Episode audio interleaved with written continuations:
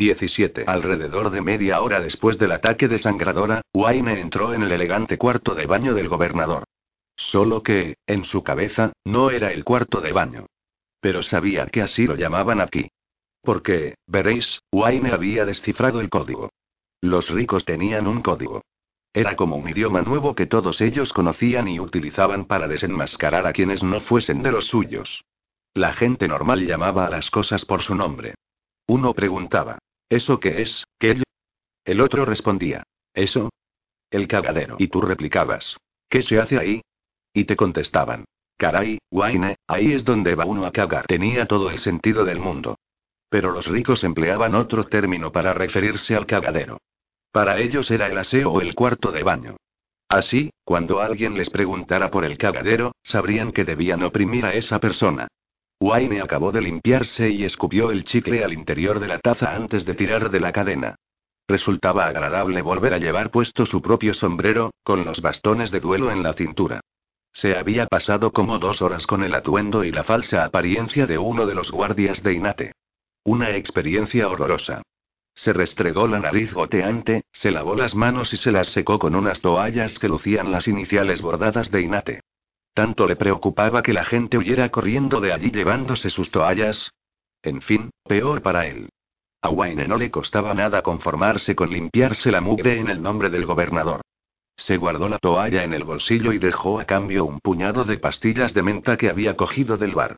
Una vez fuera de allí, se asomó a una habitación en la que el gobernador estaba celebrando una reunión con toda clase de personalidades importantes, de las que llamaban aseo al cagadero. A ver, se dijo, que a lo mejor estoy yo equivocado. Quizá no se trate de ningún código. Lo que pasa es que deben de estar tan familiarizados con lo que les sale del culo que las palabras normales no les parecen suficientemente específicas. Más o menos como ocurría en Terris, cuyo idioma podía referirse al hierro hasta de siete formas distintas. Asintió para sus adentros. Nueva teoría. A Wax esta le iba a encantar. Wayne se dirigió a la habitación de los divanes, donde habían tiroteado a los guardias. Allí encontró a Wax, con un sobre en las manos, en el que dejó caer algo pequeño y metálico. Lo selló y se lo dio a un joven mensajero perteneciente al servicio del gobernador. Date prisa, dijo Wax. Aporrea la puerta. Despiértala si es necesario, y no te asustes si te insulta o amenaza con dispararte. No te hará daño. El muchacho palideció, pero asintió con la cabeza. Dile que es urgente. Wax levantó un dedo. No permitas que lo deje a un lado y se olvide de él hasta mañana por la mañana. Quédate allí hasta que haya leído lo que he escrito, ¿entendido? Sí, señor. Buen chico. En marcha. El joven se alejó corriendo. Wayne se acercó a Wax, cruzando la puerta abierta de la sala de seguridad. Ya habían retirado los cadáveres, aunque aún se veía la sangre. ¿Ranete? preguntó Wayne, esperanzado. Wax asintió con la cabeza. Se me ha ocurrido algo que podría ayudarnos. Podría haberle llevado yo el mensaje, ¿sabes? A ti no se habría conformado con amenazarte. Pero eso es porque le gusto, sonrió Wayne. Habría agradecido cualquier excusa para ver a Ranete. Esta noche no dejaba de volverse cada vez más siniestra.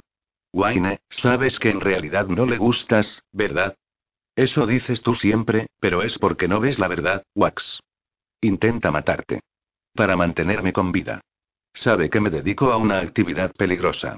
Así, manteniéndome en guardia, se asegura de que no me ocurra ninguna desgracia. En cualquier caso, era Marasila que he visto ahí dentro, con el gobernador y toda esa gente tan importante. Wax asintió. Melan y ella llegaron hace un rato. Arabel quiere declarar la ley marcial. ¿Y tú no? Wayne se sentó en uno de los bonitos divanes, el que tenía menos salpicaduras de sangre. La gente importante estaba celebrando una reunión. Creía saber lo que iba a pasar a continuación, y se proponía esperar para verlo. Tras quedarse inmóvil en el sitio un momento, Wax sacudió la cabeza. Todo esto es obra desangradora, Wayne. Este era el resultado que buscaba. Le arranco la lengua, le apuñalo los ojos, a ver, que a mí me gustan los desmembramientos como al que más dijo Wayne, pero eso me parece un pelín violento para las horas que son. Lo escribió sangradora en una pared, ahí abajo. Es como una especie de poema. Me dio la impresión de que no estaba acabado. Clavó al sacerdote a la pared por los ojos, observó Wayne. Y le arrancó la lengua a Winston. Wax rebuscó en su bolsillo, sacó algo y se lo lanzó a Wayne. ¿Qué es esto? preguntó el muchacho, haciéndolo girar entre los dedos. Parecía un trozo de madera pintada. Restos de la máscara del tirador. La llevaba puesta sangradora. ¿Crees que era él todo este tiempo? Tal vez respondió Wax. Habría servido a sus fines, enardecer a los habitantes de los suburbios y recordarles el lujo en el que viven los nobles. Al eliminarlo, me gané la enemistad de las clases humildes. Detesto ser yo el que te lo diga, compañero, pero tampoco es que antes bebieran los vientos por ti ni nada por el estilo. En los áridos soy un héroe. Eres un guripa, lo corrigió Wayne. Y miembro de una casa noble, amigo. Por no mencionar el hecho de que puedes, ya sabes, volar. Esto no es erosión. Aquí no puedes convencer a un fulano de que estás de su parte metiéndolo entre rejas y pasándote la noche jugando a las cartas con él hasta que te vea como a un tipo normal. Wax exhaló un suspiro. Tienes razón, por supuesto. Suelo tenerla. Menos aquella vez, en el cumpleaños de Lesie. Siempre tienes que sacar eso a relucir, ¿no? Wayne se recostó y bajó el ala de su sombrero hasta taparse los ojos. Fue sin querer. Metiste dinamita en el horno, Wayne. Los regalos hay que esconderlos donde a nadie se le ocurriría buscarlos. Necesito recolocar todas las piezas, dijo Wax, empezando a caminar de un lado a otro. Hacer un boceto. Ponerlo por escrito. Se nos está escapando algo muy importante. Wayne asintió con la cabeza, aunque sin hacerle mucho caso. Wax se encargaría de averiguarlo todo. Él solo tenía que aprovechar para pegar una cabezadita, ahora que la ocasión era pro, oyó como chasqueaba un pestillo. Se echó el sombrero hacia atrás y se puso de pie un segundo después, corriendo hacia la puerta. Mascullando una maldición, Wax desenfundó una de sus pistolas y siguió a Wayne, que salió al pasillo como una exhalación e interceptó a una de las criadas, cargada con una bandeja repleta de canapés. Ajá. Dijo el muchacho. ¿Creías que podías burlarme, a que sí? La doncella observó, horrorizada, cómo Wayne hacía acopio de tres muestras de cada pieza que componía el surtido. Wax se detuvo en el umbral y bajó la pistola. ¡Ay, por el amor de armonía! Armonía que se busque la vida, dijo Wayne, metiéndose un pastelito en la boca. Mientras se volvía hacia Wax, la criada aprovechó para escabullirse, camino de la reunión. Era exactamente lo que Wayne estaba esperando. En las reuniones que celebraba la gente importante siempre servían aperitivos. O canapés, si conocías el código. Wayne se metió otro en la boca.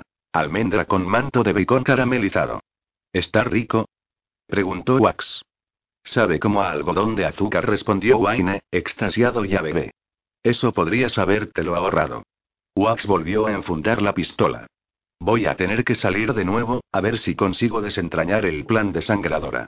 Eso significa que te toca quedarte para proteger al gobernador otra vez. Wayne asintió con la cabeza. Haré lo que pueda, compañero, pero muy alto veo yo ese listón. Ya he pedido refuerzos, dijo Wax, encaminando sus pasos al cagadero de las señoras. Llamó a la puerta con los nudillos. Que todavía me estoy cambiando. Atronó al otro lado la voz de Melagan. ¿Te falta mucho? La puerta se entreabrió una rendija, a la que se asomó un rostro femenino que no se parecía en nada al del Candra. No respondió la desconocida, con la voz de Melagan. El pelo de esta chica era un auténtico rollo. La mujer volvió a cerrar la puerta. Me suena esa cara, dijo Wayne, cruzado de brazos y apoyado en la pared. Una de las guardias. Fue de las primeras en recibir un balazo. Ah, ya. Wayne tenía un mal presentimiento. ¿No fue de las que intenté salvar? Falleció poco después. Melan se dejará el brazo en cabestrillo, ahí fue donde la bala impactó primero, antes de alojarse en el pulmón de la mujer. Se unirá a la escolta del gobernador y, con suerte, Sangradora estará tan ocupada buscándonos a ti y a mí que no se fijará en ella. Espero que sepas valorar este sacrificio, sonó la voz del Candra en el interior del cagadero. Detesto ser tan bajita. Aparte, esta chica sabía horrible. Demasiado flaca y correosa. De nuevo se abrió un resquicio en la puerta, revelando el mismo rostro de antes. Para la próxima, elige un cuerpo más sedentario, ¿quieres? Con un toque añejo para potenciar su sa, dejó la frase inacabada flotando en el aire, mirando alternativamente a Wayne y a Wax, intentando dilucidar a qué venían aquellas caras de espanto. Ah, claro. Mortales. Siempre se me olvida lo remilgados que sois. Por favor, dijo Wax, con voz compungida, muestra un poco de respeto por la difunta. Ya me resulta complicado dejar que utilices así su cadáver. Melaan puso los ojos en blanco. Herrumbres, qué extraño era verla comportándose igual que antes, solo que en un cuerpo completamente distinto. Si no lo hago yo, niños, lo harán los gusanos. ¿No creéis que preferiría desaparecer toda de golpe, consumida en menos de media hora, en vez de quedarse así tumbada, fundiéndose con el suelo a lo largo de... No hace falta que lo describas con tanto lujo de detalles, Melaan la atajó Wax, con voz grave. Vale, vale. Ya casi he terminado. Solo tengo que ponerme la ropa. ¿Cómo está el pelo? Bien respondió Wayne. Aunque me parece que se te ha olvidado una ceja. Melaan se palpó el rostro. Diablos masculó. Esto es lo que pasa cuando me metéis tanta prisa. Volvió a desaparecer en el cuarto. Hablando de prisa, dijo Wax, a través de la puerta, ¿es esto más o menos lo que puedo esperar de sangradora? ¿Alrededor de media hora para cambiar de cuerpo? Wayne asintió con la cabeza. Eso sí que sería útil saberlo. No, por desgracia sonó en el interior la voz de Melan, amortiguada. Seguía siendo la misma que tenía con el otro cuerpo. No iba a cambiarla también. Palm pertenece a una generación anterior, tiene mucha práctica. No creo que haya nadie tan veloz como Tenson, claro, pero Palm será rápida, sobre todo si cambia un cuerpo que haya utilizado ya antes. Sé de veteranos como ella que son capaces de cambiar de cuerpo en menos de 10 minutos, y con los ojos cerrados.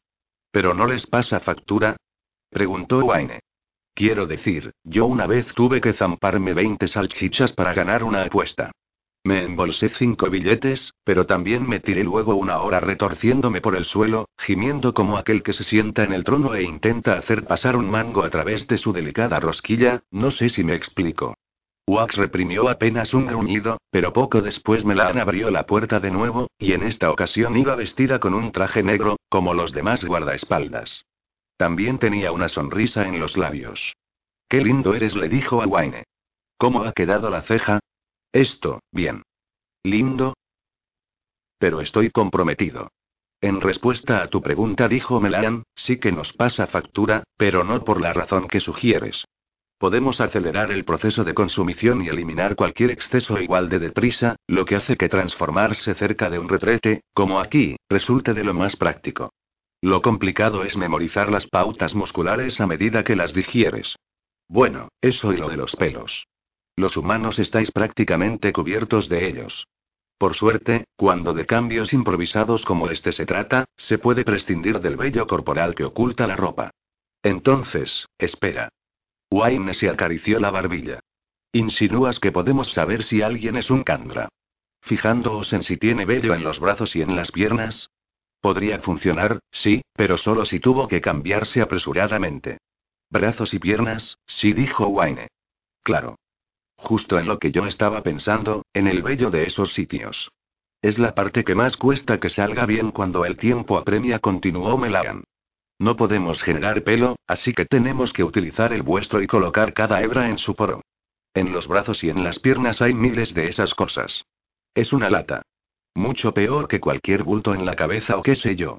Me la han dijo Wax, rebuscando en el bolsillo de su abrigo para enseñarle una cosa. ¿Reconoces esto? No tengo muchas referencias a las que recurrir, jefe, pero yo diría que es un frasco de cristal vacío. Llévalo adentro y apaga las luces. Wax le lanzó la redoma mientras Wayne daba un paso adelante, esforzándose por echar un vistazo. Aquello parecía interesante. Melan se retiró. Un segundo más tarde, volvió a abrir la puerta de un empujón. Agarró a Wax por las solapas de su gabán de bruma, imponente aún, de alguna manera, a pesar de que ahora era más baja que cualquiera de ellos. ¿De dónde has sacado esto? Estaba adherido a la ropa desangradora, respondió Wax. La que se puso cuando suplantó al sacerdote. Esto es marchita aventura, un hongo bioluminiscente. Solo crece en un sitio. ¿Dónde? preguntó Wax. En la tierra natal de los Kandra. Wax pareció desinflarse. Vaya. Entonces, sería lógico suponer que se habrá ido allí, ¿no? No replicó Melagan. Los Kandra ya no están atrapados allí. Nos mezclamos con la sociedad, tenemos hogares, vida propia. Si nos apetece reunirnos con otros de nuestra especie, los citamos en alguna taberna. La tierra natal es un monumento. Un lugar sagrado. Un repositorio de reliquias. El hecho de que haya estado allí recientemente, portando la apariencia de una de sus víctimas, me la soltó a Wax con un estremecimiento. Es nauseabundo. Debería ir a echar un vistazo. Quizás haya establecido allí su guarida. Melaan se cruzó de brazos mientras lo recorría con la mirada de pies a cabeza. A Armonía le parece bien, anunció, al cabo. Puedes acceder allí a través de las tumbas. Busca el signo de Latium y utiliza tus otros ojos. No usamos esa entrada muy a menudo, pero a ti probablemente te resulte más fácil. Procura no romper nada, vigilante. Haré lo que pueda, dijo Wax, girándose al tiempo que se asomaba un sirviente desde el pasillo, antes de acercarse con una bandejita de plata encima de la cual había una tarjeta. ¿Lord Ladrian? preguntó el hombre, ofreciéndole la bandeja. Su coche está aquí. ¿Coche? Se extrañó Wayne.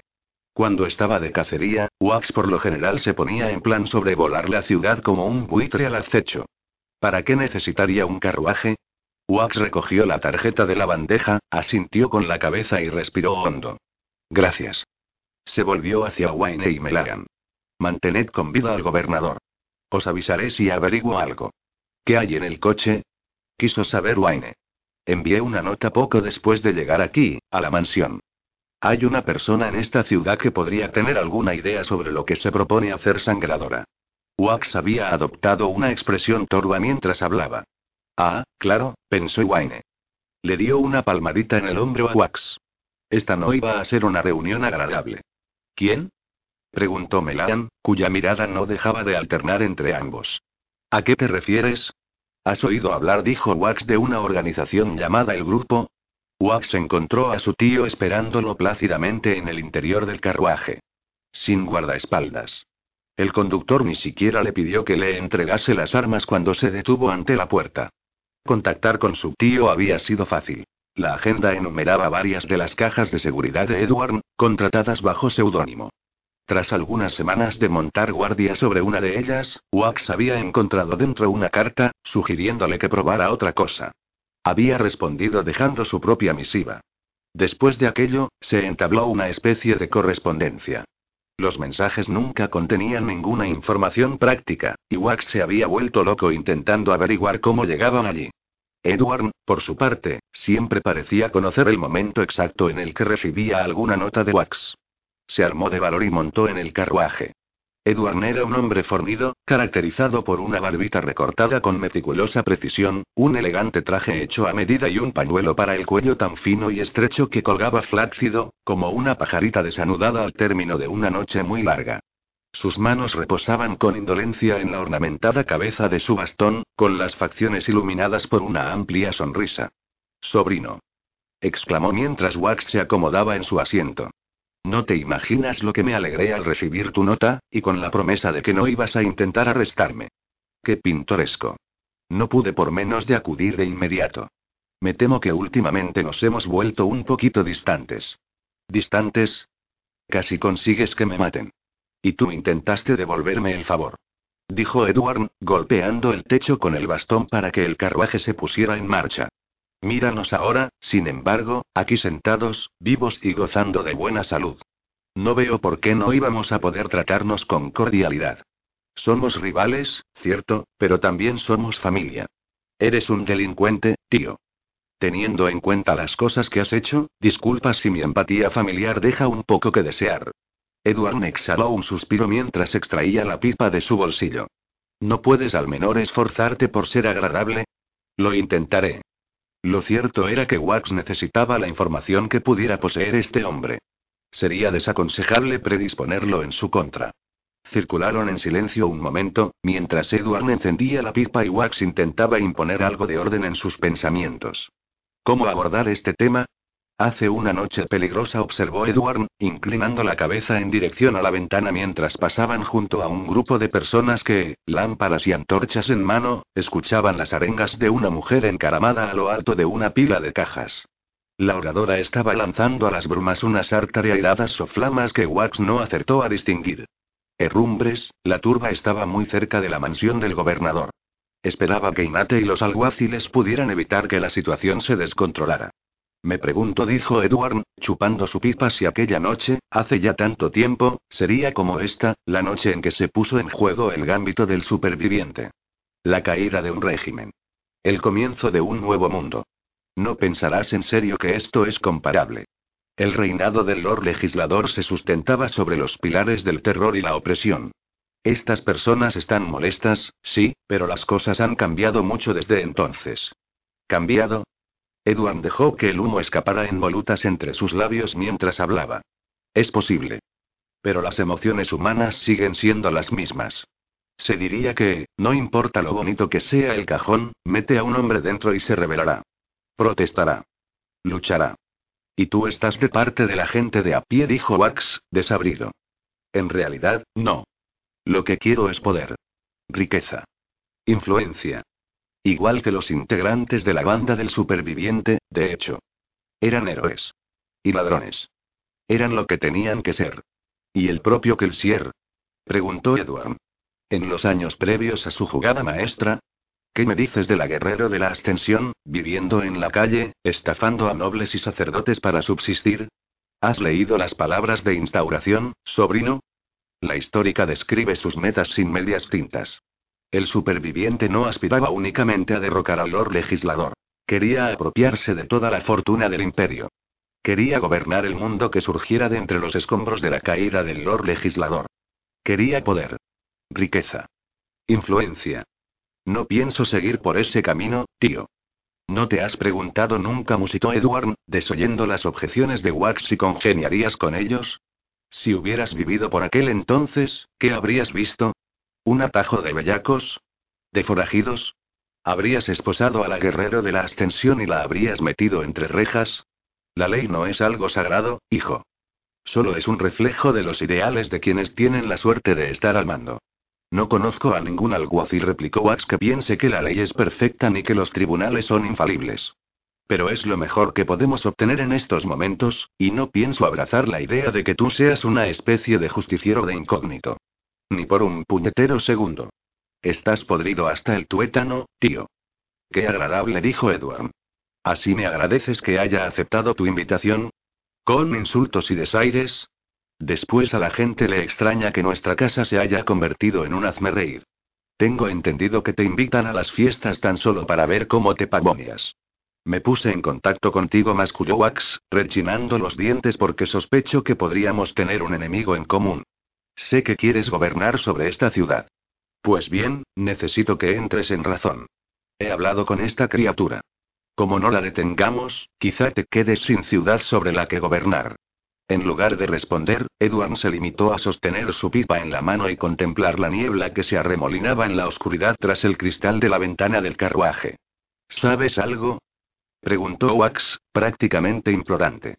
Estoy seguro de que el grupo ha seguido el desarrollo de los acontecimientos con sumo interés. Tu último intento por asesinarme, dime que solo intentabas aprovechar la ocasión. Dime que no te has aliado con ella. Quiere arrasarlo todo, tío. Ayúdame a pararle los pies. Edward se quedó pensativo un momento, degustando su pipa. ¿Eres consciente de lo que has conseguido con tu exagerada campaña contra nosotros, sobrino?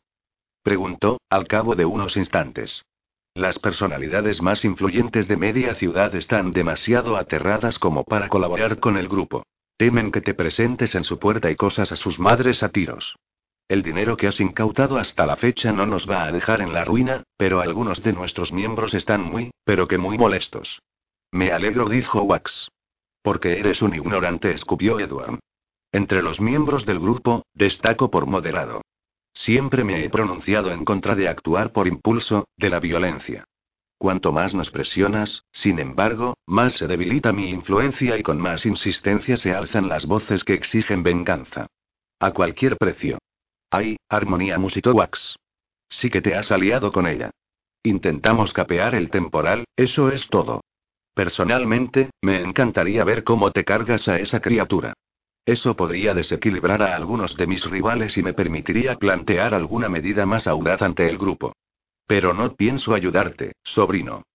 Quizás esto sea lo que necesitamos. ¿Cómo puedes hacer algo así? ¿Te vas a quedar de brazos cruzados mientras la ciudad es pasto de las llamas? La ceniza es un fertilizante de primera. A menos que forme un manto tan grueso que lo sofoque todo. Los labios de Edward se tensaron hasta formar una apretada línea. Eres tan miope como Santurrón. Siempre lo fuiste, incluso de niño. Pero te sigo queriendo, sobrino. Considera como una muestra de afecto el que no te haya matado de verdad. No pierdo la esperanza de que, algún día, veas que no somos el enemigo. Únicamente somos los ladrones y los bellacos de nuestra época, a los que tarde o temprano se ensalzará como héroes. Los hombres y mujeres que cambiarán el mundo porque, ¿cuáles fueron tus palabras? Esto es lo que necesitamos hacer para sobrevivir. ¿Y mi hermana? preguntó Wax. ¿Mantenerla cautiva también forma parte de lo que necesitáis hacer para sobrevivir? De hecho, sí respondió Edward, sosteniéndole la mirada. Porque no me cabe la menor duda de que, algún día, me veré obligado a usarla contra ti. Elimíname, Waxilium, y tu hermana puede darse por muerta. Volvió a golpear el techo, bajo el pescante del conductor. El carruaje aminoró hasta detenerse. Márchate, vamos. Sigue representando tu papel de soldadito de juguete y finge que no habrías aniquilado a toda la banda del superviviente, de haber vivido en tiempos del Lord Legislador. Sigue haciendo como si te hubieras ido a los áridos buscando justicia y no porque te diste cuenta de que la vida en la ciudad era demasiado dura para ti. Permanecieron sentados en silencio durante unos instantes en el interior del carruaje inmóvil. Wax no hizo el menor ademán, aunque los ojos de Edward se posaron en el bulto de su hombro como si esperara que fuese a desenfundar de un momento a otro. Podría hacerlo. Podría desterrajarle un tiro a este hombre ahora mismo. No sería la primera promesa que rompía, y ante personas mucho más íntegras que su tío.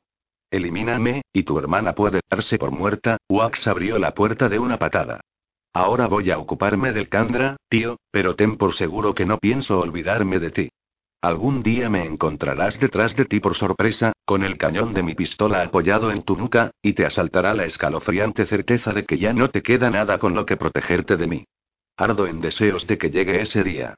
Pero, si no hemos vuelto a vernos antes de que llegue el verano, no dejes de acudir a la cena de noche en vela. Habrá cerdo relleno, en tu honor. Con un gruñido ininteligible, Wax se apeó del coche y cerró dando un portazo. 18. Marasí había pasado una buena porción de su vida adulta preparándose para ser abogada, y su madre le había deseado que, algún día, consiguiera meterse en política. Pero ella había renunciado de joven a cualquier aspiración en ese sentido, y recientemente también había abandonado la abogacía. El problema era que ambas profesiones adolecían de un grave defecto. Las dos estaban infestadas de políticos y abogados. Pese a todos sus esfuerzos por evitarlo, se encontraba ahora en una habitación llena de ellos. El estudio privado del gobernador Inate, que estaba en pie junto a la chimenea, con un brazo apoyado en la repisa. Ante él se desplegaba el abanico de hombres y mujeres que componían su equipo de dirección, un grupito dinámico que distaba de parecer tan adormilado como los alguaciles y los escortas a los que habían sacado de la cama en plena noche. Antes bien, los consejeros irradiaban una vitalidad palpable mientras debatían sobre la crisis. Las palabras de los unos se atropellaban sobre las de los otros en su afán por manifestar sus respectivas opiniones, como chiquillos en lit por ver quién se ganaba la aprobación de sus padres. Marasí se había apostado junto a la ventana, donde le había indicado el gobernador, con la promesa de que hablaría con ella más tarde. De modo que esperaba, escuchaba y, circunspecta, llenaba su libreta de apuntes.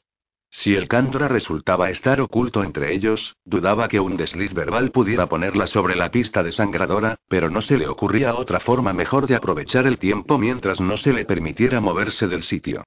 Las aguas volverán a su cauce, estaba repitiendo el director municipal de limpieza y recogida de basuras, un procurador que había pasado por el mismo programa que había completado ella, aunque hacía ya muchos años. Marasino entendía muy bien por qué se necesitaba un título de abogacía para barrer la ciudad. Representante, ¿está usted concediéndole a esto más importancia de la que en realidad tiene? ¿Le concedo demasiada importancia a un atentado contra mi vida, usted cree? Preguntó Inate. ¿A un ataque que culminó con la muerte de quien era mi amigo desde hacía años? Sus palabras impusieron el silencio en toda la estancia, y el director de limpieza volvió a hundirse en su asiento, con las mejillas encendidas. Inate se había cambiado la camisa manchada de sangre, pero a Marasí le constaba que todos lo habían visto antes de que lo hiciese. Sospechaba, en realidad, que el gobernador había retrasado el momento para cerciorarse de que así fuera. No me refería al intento de asesinato, se defendió el director de limpieza, sino a los alborotos.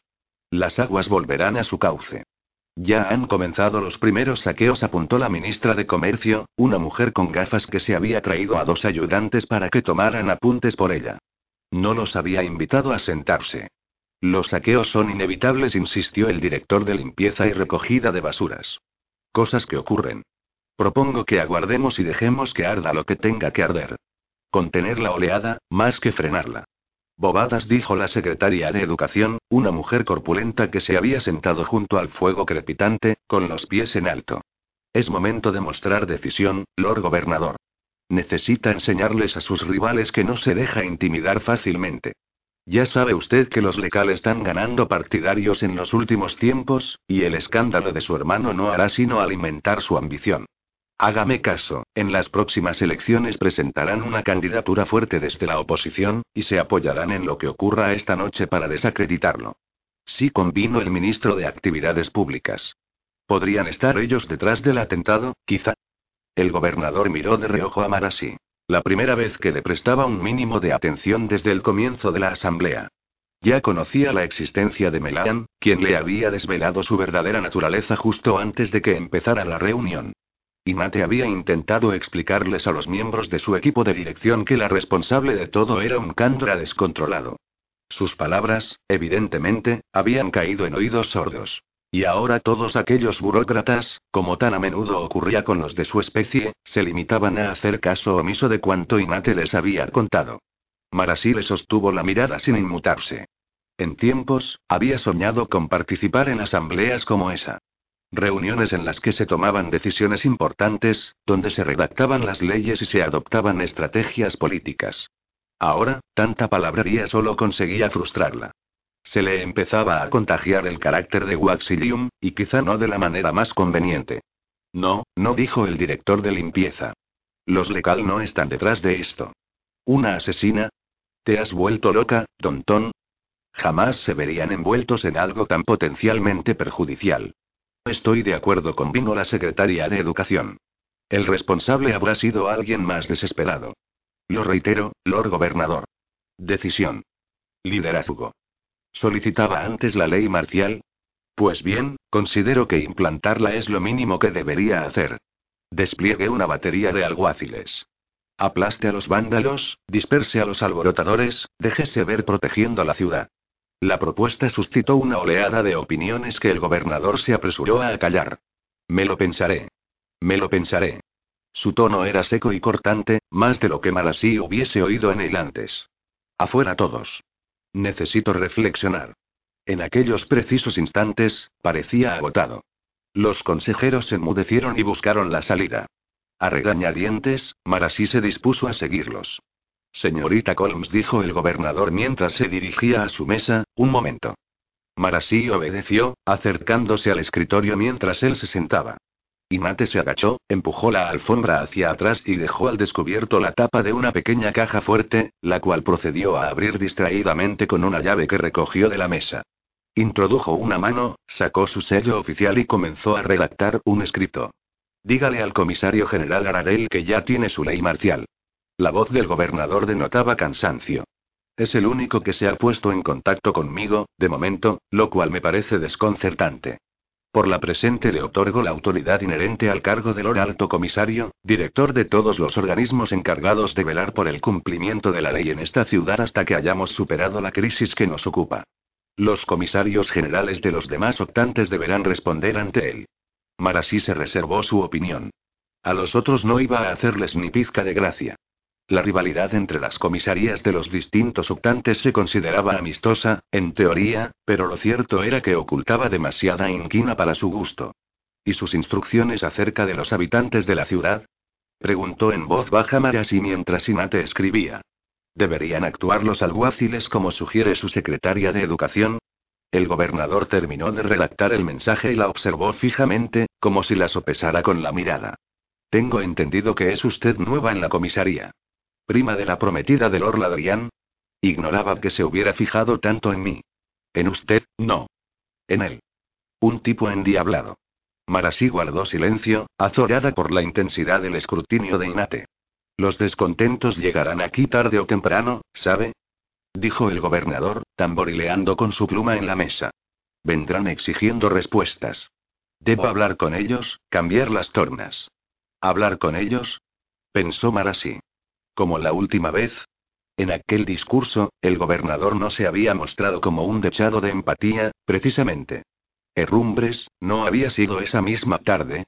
Al consultar el ornamentado reloj de la mesa del gobernador, descubrió que eran casi las dos. Técnicamente, Inate había pronunciado su discurso el día anterior. No debería haber mirado la hora. Comprobar lo tarde que era no hizo más que recordarle lo agotada que estaba a su vez. Era como un acreedor enfurecido que no dejase de llamar con el puño a la puerta. No podría desoír sus protestas eternamente.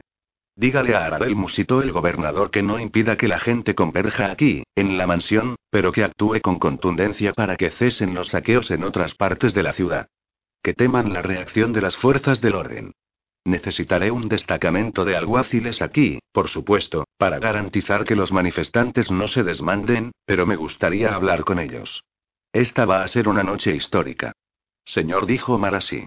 Sé un par de cosas sobre la mentalidad colectiva, si desea es, alguien llamó a Inate desde el pasillo. El gobernador se puso de pie sin dejar que Marasí terminara su frase. Empujó la carta hacia ella, la selló con su lacre y se fue a averiguar qué querían de él. Marasí suspiró mientras lo veía alejarse. Esperaba que Wayne y aquel Candra consiguieran mantenerlo a salvo. Por lo que a ella respectaba, le encantaría ver a Inate entre rejas algún día, pero no le deseaba la muerte. Su asesinato sería, entre otras cosas, un mazazo para la moral de la ciudad.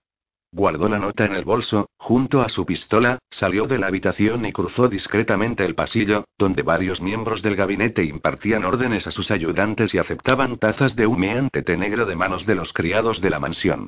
Wayne holgazaneaba en una esquina, con los pies encima de una mesa de centro, dándole vueltas entre los dedos a una cara estilográfica de oro y caoba. Sabría armonía a quién le habría robado eso. Su motocarro necesitaba repostar combustible, por desgracia, de modo que tendría que utilizar un método de transporte más convencional para llevarle el escrito a Aradel. Buscó al mayordomo y encargó un carruaje. El demacrado sirviente, sin embargo, sacudió la cabeza. Necesitaré unos minutos, señorita, para encontrar un coche libre. El Ejecutivo tiene a la mitad de los mensajeros de la ciudad corriendo de un lado a otro, y en una noche como esta, además, lanzó una miradita elocuente en dirección a la puerta, que, abierta como estaba, permitía ver que las luces del porche apenas si lograban traspasar la niebla. Esta danzaba y se arremolinaba en jirones diminutos, tímidos casi, que se arrastraban hasta el interior del vestíbulo para desvanecerse casi de inmediato, como el vapor de una estufa. Esperaré, dijo Marasí. Gracias. Su respuesta pareció tranquilizar al hombre. Quizás otros no se hubieran mostrado tan comprensivos como ella. Cuando el mayordomo se alejó, reclamada su presencia en otro lugar, Marasí se quedó en el umbral de la entrada, ociosa, contemplando las brumas. El resplandor anaranjado que bañaba la ciudad no era normal. Había fuego en alguna parte. Con suerte, las llamas pertenecerían a linternas y antorchas, en vez de a algún edificio incendiado. Allí en pie, la asaltó poderosamente el recuerdo insinuado de algo que no acertaba a identificar. Sacudió la cabeza y regresó al interior de la mansión, pensando en buscar a Wayne y preguntarle qué opinaba de los recientes acontecimientos. Ya en la espaciosa sala de estar que lindaba con el recibidor, se cruzó con un criado ojeroso que, cepillo en mano, se afanaba en restregar el suelo de madera. Las manchas de sangre eran obstinadas, al parecer. El hombre ya había enrollado discretamente la alfombra, que esperaba apoyada contra la pared a que alguien se deshiciera de ella. Al pasar junto al sirviente, Marasí cambió de opinión con respecto a buscar a Wayne y, en vez de eso, bajó las escaleras que conducían a la cámara oculta. Una ciudad se tambalea al filo de la catástrofe, pensó cuando hubo llegado al fondo. No es la primera vez que ocurre algo así. En aquel espacio confinado aún flotaba en el aire el olor al jabón empleado para limpiar la sangre. Reinaba en la sala de seguridad, desierta por lo demás, un aura de erudición con todos aquellos libros en las paredes. Las lámparas con fanales emitían una suave claridad entre roja y anaranjada. Marasí se paseó por la habitación, fijándose en los numerosos volúmenes integrales de las palabras de instauración. Los libros, con tapas de cuero, parecían encontrarse en perfecto estado. Sacó uno al azar y lo ojeó.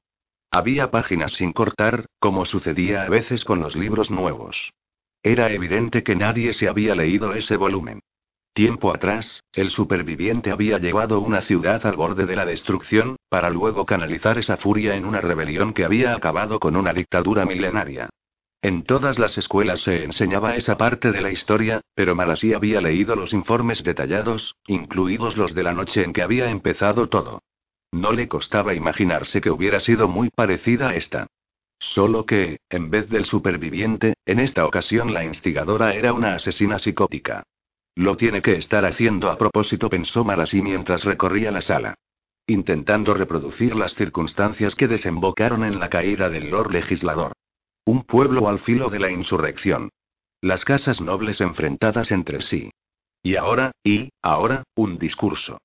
El gobernador se dirigiría a la población, y ésta percibiría los paralelismos, aunque no supiera precisar de qué se trataba. Llevaban oyendo hablar de aquella noche desde que eran pequeños. Lo escucharían y lo compararían con el último emperador, quien también había hablado la noche en que murió el Lord Legislador, hacía ya tanto tiempo. Si el último emperador consiguió llegar al poder era precisamente por el apasionado discurso que había pronunciado entonces. Solo que el gobernador Inate no era como el Endventure. Ni de lejos. Marasí se detuvo de repente y retrocedió unos pasos. Estaba caminando junto a las estanterías empotradas, sin prestarles apenas atención, pero creía haber detectado algo extraño. Allí, en una larga balda de libros impolutos, había tres seguidos cuyos lomos se veían algo raspados en la parte inferior. ¿En qué se diferenciaban esos ejemplares de los demás? Formaban parte de una colección de siete volúmenes sobre áridos tratados políticos redactados hacía mucho por el consejero de los dioses. Cogió uno y lo hojeó, sin encontrar nada de interés. Quizás Inate hubiera estado estudiando últimamente. Pero ¿por qué eran los volúmenes tercero, cuarto y quinto los únicos que presentaban rozaduras? Tomó otro, lo abrió, y allí encontró la explicación. Alguien había practicado un agujero en el centro de las páginas, y dentro había una llave. Y Mate no se había dedicado a leer los antiguos ensayos de Brisa. Sencillamente se le había olvidado qué volumen contenía la llave. Con esta en la mano, Marasí lanzó una mirada de soslayo al solitario escritorio de la habitación. ¿Se atrevería? Pues claro que me atrevo, pensó, cruzando la estancia envuelta en un remolino de faldas. Sus credenciales como alguacil, sumadas a la preocupación por el bienestar del gobernador que sentía a Garel, la habilitaban a efectos jurídicos para efectuar un registro rápido. Conocía la ley mejor que cualquiera. También sabía que la ley era susceptible de interpretarse de un modo u otro para los distintos jueces de la ciudad, la mayoría de los cuales tenían sangre noble en las venas y no verían con buenos ojos que alguien espiara al gobernador. Por eso le temblaban los dedos cuando intentó introducir la llave en la cerradura del cajón de la mesa. No encajaba. Se quedó pensativa, hasta que encontró un punto en el suelo que le recordaba a algo que acababa de ver arriba, cuando el gobernador había sacado su sello. Efectivamente, había una caja de caudales escondida bajo la alfombra. Marasí giró la llave en la cerradura, y se vio recompensada por un gratificante chasquido. Tiró de la puerta para abrirla y echó un somero vistazo al contenido. Una pistola. Puros. No le sonaba la marca. Un fajo de billetes amarrados con un cordel. Dinero suficiente para comprar una casa. Marasí se quedó impresionada, pero siguió buscando. Un montón de cartas. Se las llevó a la mesa, esperando encontrar los detalles de algún romance ilícito o algo por el estilo. Les echó un vistazo, comenzó a leerlas más detenidamente, y se hundió en la silla del escritorio, llevándose los dedos a los labios. Las cartas hablaban de una relación, sí. O, mejor dicho, de varias. Eran correspondencia privada con los líderes de las casas de toda la ciudad. Aún perfumadas con una nube de eufemismos y circunloquios, apestaban a corrupción. A se le heló la sangre en las venas mientras repasaba las cartas, una por una. Las expresiones utilizadas eran ambiguas. Acordamos extender ciertas cortesías, por ejemplo, o en función de nuestro último acuerdo, los términos son aceptables. Pero todas estaban fechadas, y su mente no tardó en relacionarlas con los apuntes que guardaba en la comisaría. Esta era la prueba. Ojeó algunas más. Sí, coincidían con sus análisis estadísticos. Estos eran los favores políticos que había prometido Inate a cambio de sobornos. Debido a lo rebuscado de su redacción, quizá no resultaran tan incriminatorias como una pistola humeante, pero sí al menos como una cuyo cañón aún estuviera caliente. Lo mejor de todo era que Inate había añadido varias anotaciones de su puño y letra, subrayando aquellos puntos que le parecían más importantes. Aquí, Inate prometía subir los impuestos sobre el acero refinado de fuera de la ciudad a cambio de una rebaja en el precio de los terrenos que quería comprar alguien de su familia. En otra, más reciente, se hablaba de que había quedado libre una plaza de juez, ocupada finalmente por el noble vástago de una familia amondesa merced a la intervención de Inate. Marasí sospechaba que el hombre era un corrupto, pero verlo expuesto tan a las claras, en negro sobre blanco, resultaba descorazonador. Barajó el mazo de cartas. No había ninguna dirigida a los Lecal, sus principales rivales. Ninguna tampoco para Uaxilium, constató con alivio Marasí, ni más antiguas para Edward Ladrian, su tío. Debajo de las cartas había un libro de cuentas, en el cual Marasí esperaba que constase lo que Inate creía que le debían, así como el estado de sus finanzas particulares. Tras echar un somero vistazo a sus páginas, no encontró nada que confirmara sus sospechas, pero tampoco nada que las despejara. Se quedó un momento sentada, abrazada a todos aquellos papeles, sintiéndose abrumada. Herrumbres. La gente hace bien en sublevarse. ¿Sería este el objetivo de los planes de Sangradora? Empujar a Inate a la luz pública y socavar su reputación exponiendo su corrupción. La naturaleza corrupta, de hecho, de prácticamente todas las familias nobles de la ciudad. Al revelar estas cartas, Marasí podría estar siguiéndole el juego a la criatura. La mera idea le revolvía el estómago. Pero, si tan corrupto era el gobernador, ¿no sería lo mejor desenmascararlo y apartarlo del cargo? Se apresuró a guardar las cartas en el bolso. El coronel Aradel tenía que verlas. Cerró la caja fuerte, echó la llave, devolvió esta a su escondite y empezó a subir las escaleras. No quería estar en el sótano cuando el mayordomo fuese a buscarla para decirle que ya había llegado su carruaje. Y Mate alegará que fue sangradora la que las colocó aquí, pensó mientras llegaba a la planta baja.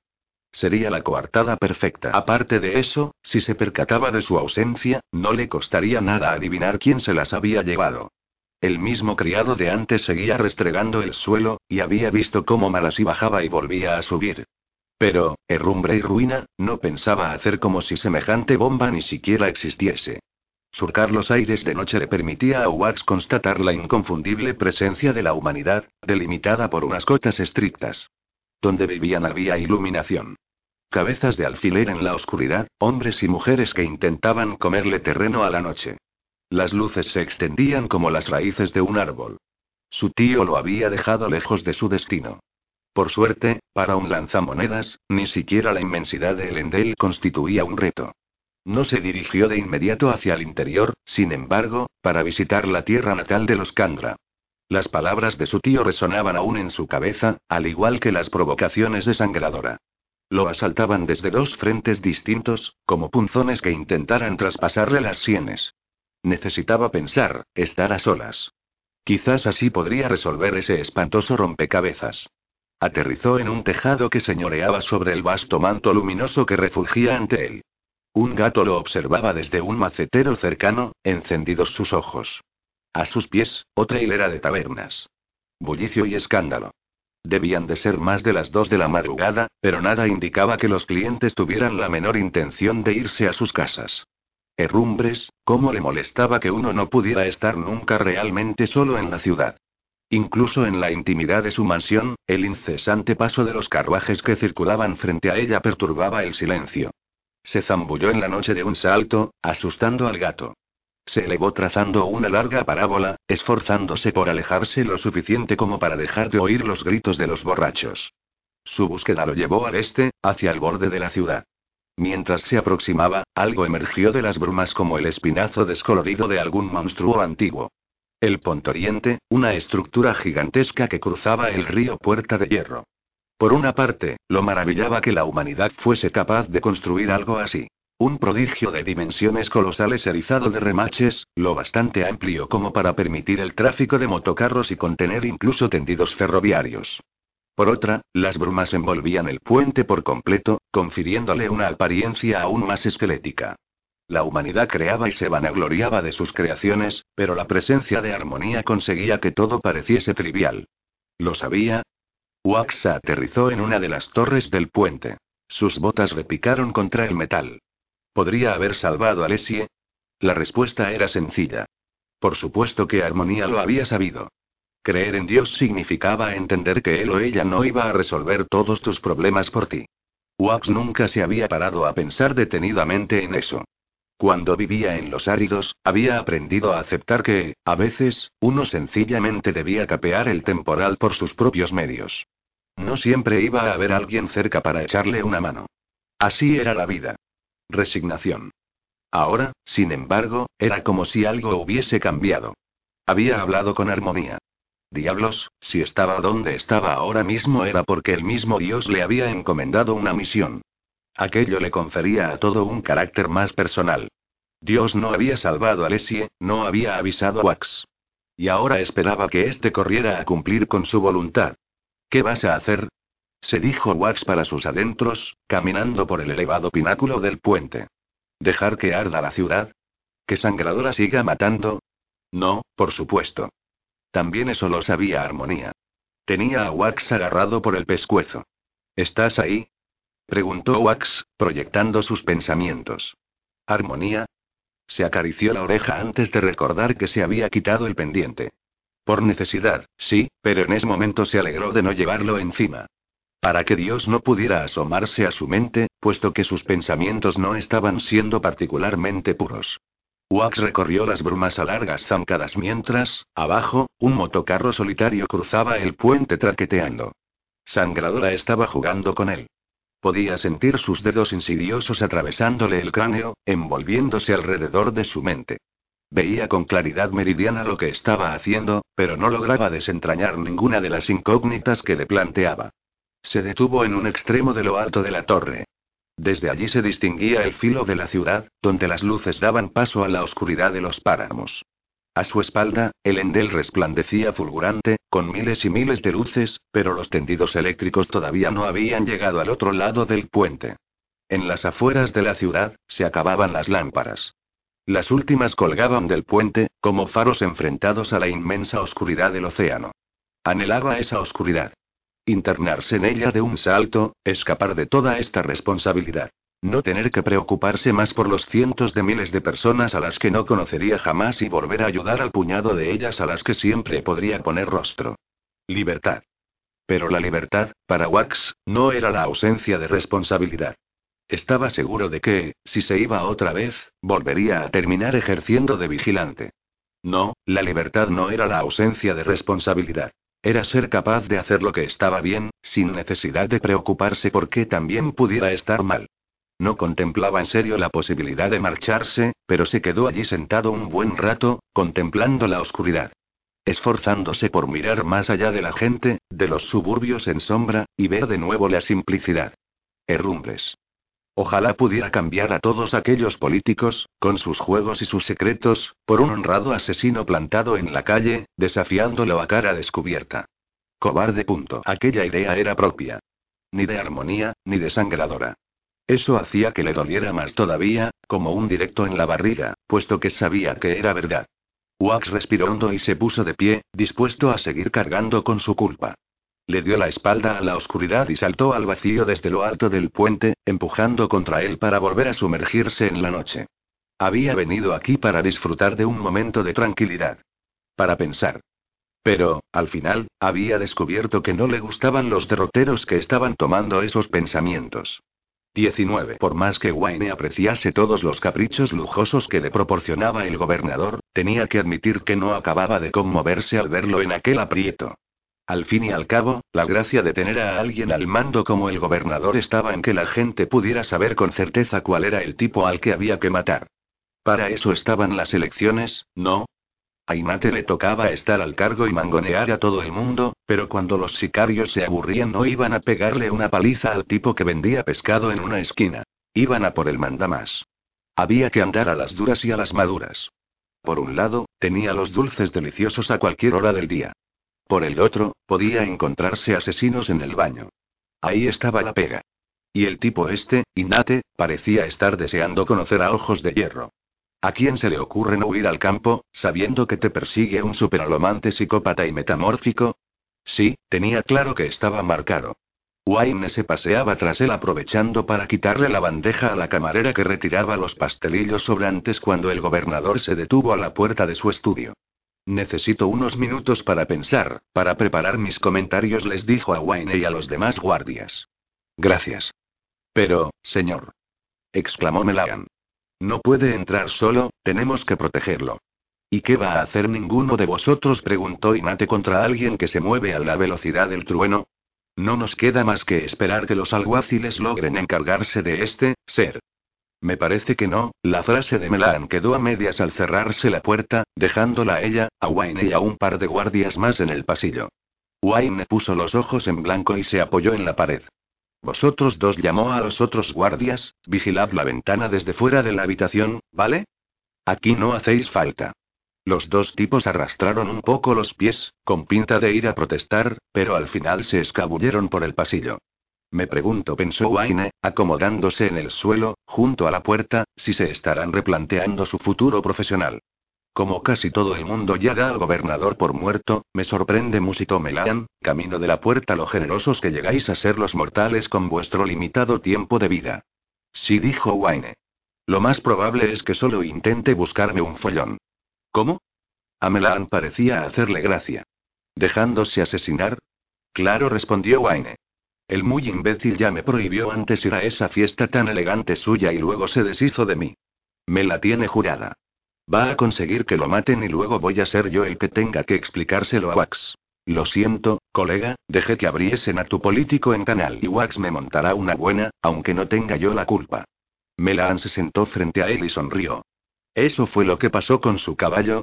¿Por qué tienes que sacar ese tema? Preguntó Wayne, revolviéndose para acomodarse y encajándose el sombrero sobre los ojos. En realidad, no fue culpa mía. Entonces sufría una lesión debilitante. Debbie, si atajó Wayne, me hacía maldecir y beber como un condenado. Se arrellanó y cerró los ojos para escuchar. Por el edificio iban y venían los criados. Los mensajeros seguían sus rutas. Unos tipos importantes intercambiaban opiniones en una sala contigua. Todos hablaban. Todo el mundo sentía la necesidad de hablar. A nadie le era suficiente compensar las cosas, todos tenían que explicarlas. Wayne era igual. Al fin y al cabo, él también era alguien. Aquella asesina, aquel Candra, era alguien también y había hablado con Wax. También tenía que hablar. Lo más probable era que Wax la atrapase. Él hacía cosas como aquella, cosas imposibles de las que nadie lo creía capaz. Pero, solo por si acaso no lo conseguía, Wayne escuchaba. Se podía saber mucho de la gente por su forma de hablar. Ver su pasado, su crianza, sus aspiraciones, todo se reflejaba en las palabras que utilizaban. Y aquel Candra, antes o después cometería un desliz y se le escaparía una palabra. Una palabra que llamaría la atención como un tipo que bebe leche en una taberna de mala muerte. No oyó nada al principio, aunque, cosa rara, si notó que Melan susurraba por lo bajo. Mientras la escuchaba, ella moduló la voz, haciendo que sonase más grave, aunque sin perder su femineidad. Repetía unas palabras para sí. Era una dosera, comentó Wayne, con los ojos todavía cerrados. ¿Eh? Se extrañó Melan. Tus huesos, dijo Wayne, la mujer que llevas puesta. Es una dosera, del segundo octante. Criada en las afueras. ¿Eso cómo lo sabes? Preguntó Melagan. La oí maldecir cuando la ayudaba, respondió Wayne, con una punzada de remordimiento. Aquella mujer solo estaba haciendo su trabajo, intentando evitar que matasen a una persona. Bueno, su trabajo lo sigue haciendo, pensó, entreabriendo un ojo para mirar a Melagan. O al menos sus huesos. De poder elegir, si él muriera intentando hacer algo importante, preferiría que sus huesos se levantaran para haberlo hecho y rematado. ¿Qué diablos? Podría pasarse la mitad de la otra vida incorriendo a Esteris con algunos amigos Candra. ¿Así? preguntó Melagan. ¿Como del segundo octante con un toque de granjera? Muy bien. Arrastra el final de las frases y que suenen más graves. Que se te note bien lo dosero en la voz. Mejor así. Pues sí, respondió Wayne, incorporándose. Lo has clavado. Tenson estaría orgulloso, dijo Melagan. Todavía soy capaz de imitar bien un acento difícil cuando hace falta. ¿Difícil? El acento dosero. Mezclado con agavero. Es una mezcla frecuente, replicó Wayne. Una vez me las vi con un tipo de la costa noroeste, criado por padres sordos, que solo hablaba de vez en cuando, y que después se fue a vivir con los fundamentalistas terrisanos de las montañas. Melan arrugó el ceño. Un criado pasó con ropa de cama. Algunos miembros del personal ejecutivo iban a pasar allí la noche, o lo que quedaba de ella, así que había que preparar las habitaciones de invitados. No sé si yo sería capaz de imitarlo, dijo Melan, hablando con voz lenta y pausada, con un toque de terris y vocalizando muy poco, pero suena divertido. Ja. exclamó Wayne poniendo el acento, que en realidad era más entrecortado que la versión de Melan. Está bien, pero lo fuerzas demasiado. Que te críen unos padres que no oyen no te va a convertir en idiota. Solo te da otra perspectiva del mundo, ¿ves? No está mal, concedió Melagan. Pasó otra criada que los fulminó con los ojos por obligarla a sortear los obstáculos de sus piernas, extendidas de través por el suelo del pasillo. Va mejor con un sombrero, sugirió Wayne. ¿Con un sombrero? Claro. Los sombreros son un disfraz para el cerebro. Te ayudan a pensar como la última persona que los llevó. Si quieres conocer de verdad a alguien, ponte su sombrero. ¿No te han dicho nunca que eres sorprendentemente sabio? Preguntó Melagan. Todo el santo rato. Porque son idiotas. No eres sabio, los engañas. Lo haces a propósito, sonrió. Me encanta. Wayne se echó el sombrero hacia adelante, sonriendo, y se recostó otra vez. Pero lo de los sombreros es cierto, sí que ayudan. Seguro que sí convino Melan, igual que los huesos. No te molesta nunca, entreabrió un ojo, saber que es posible que vivas siempre. ¿Molestarme? ¿Por qué me iba a molestar? La inmortalidad es de lo más práctica. No sé yo, dijo Wayne, me da la impresión de que debe de ser agradable acabar por fin, ¿sabes? ¿Cómo? Como quien compite en una carrera sin saber dónde termina, pero con una idea aproximada. Y solo tienes que llegar hasta allí. Eso lo puedo hacer, diría yo. Pero tú, tú no tienes final. Oyéndote hablar parece que quisieras morir. Algún día. MMM, tal vez debería meterme en política. Me la negó con la cabeza, aparentemente divertida. Pensar en la eternidad como debe de ver la armonía puede resultar abrumador, admitió al cabo de un rato, pero cada vez que me aburro no tengo más que empezar una nueva vida. Ponerte un sombrero nuevo, convertirte en otra persona. Cambiar el patrón. Ser atrevida cuando antes era tímida, ser grosera cuando antes era respetuosa. Hace la vida más interesante. Dinámica hizo una pausa. Y además está otra cosa. Sí que podemos morir, si queremos. ¿Cómo? Así como así. Más o menos respondió Melagan.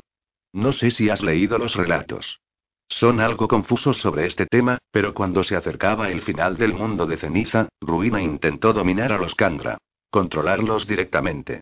Tenson y los mandamases estaban aterrorizados, así que trazaron un plan y todos hablamos. Y cosa de un siglo después del catacendro descubrimos una manera de poner fin a nuestras vidas. Requiere una cierta concentración, pero el cuerpo entra en una espiral en la que, sencillamente, terminamos. Eso está bien, admitió Wayne, asintiendo con la cabeza, tiene mucho sentido contar siempre con una ruta de escape. Ah. ¿Y te siguen saliendo mal las AES? Conservas las de tu acento. Son poco nasales. Alárgalas si quieres sonar como una auténtica dosera. Eres un despojo de ser humano. Tampoco te pases. Tal vez un poco borracho, aunque hoy no he bebido más que un par de tragos. Wayne metió la mano en el bolsillo y tentó su petaca. Bueno, igual un poco más. No, me refería a. Wayne le sonrió y ella dejó la frase a medias y le devolvió la sonrisa. Él se tocó el ala del sombrero en un gesto cómplice y luego cerró los ojos para seguir escuchando. No había pasado mucho tiempo cuando ella se puso en pie y empezó a recorrer el pasillo, practicando las AES para sí, aunque en un tono audible. Wayne escuchó un buen rato sin captar nada anormal, aunque estaba bastante seguro de que el tal ministro de Sanidad mentía sobre su formación. El tipo aquel no había ido a la universidad en su vida, o si lo había hecho, no se había quedado lo suficiente para que se le pegase el vocabulario. Wayne le daba vueltas a aquello cuando escuchó algo a la entrada. Una voz débil pero inconfundible. Se levantó tan aprisa que me la pegó un salto. Me tengo que ir, dijo. Échale un ojo a Esmendrugó. Pero. Enseguida vuelvo, se despidió Wayne, agarrando el sombrero y echando a correr por el pasillo con el largo guardapolvo al estilo de los áridos aleteándole a los costados. Dobló la esquina a toda prisa y aceleró en dirección a la entrada de la mansión. Me ha dicho que lo entregue aquí, le decía la mujer al mayordomo, así que lo he traído. Era una tarea fácil, solo necesitaba que le hiciera una cosa. No valía la pena despertar, se volvió hacia él. Era una mujer radiante, gloriosa, con las hechuras de una buena cerca de los áridos. Con la altura justa y estrecha, pero fuerte. Tenía el pelo oscuro y él lo había comparado con el de un pony en más de una ocasión, y no tenía ella motivos para enfadarse, habida cuenta de que se lo recogía en una cola de caballo. Llevaba pantalones, porque las faldas eran ridículas, y botas, para patear lo que hiciera falta. Ya podía estarse yendo el mundo al traste, que a él se le olvidaba todo solo con verla. Sonrió. Ella le respondió con su ceño especial, el que reservaba para él. Así sabía que lo apreciaba. Por eso y porque cuando le disparaba intentaba apuntar a zonas en las que no doliese demasiado. Está conmigo, dijo Wayne, llegando a todo correr. De eso nada. Protestó Ranete, pero le dejó apartarla del mayordomo.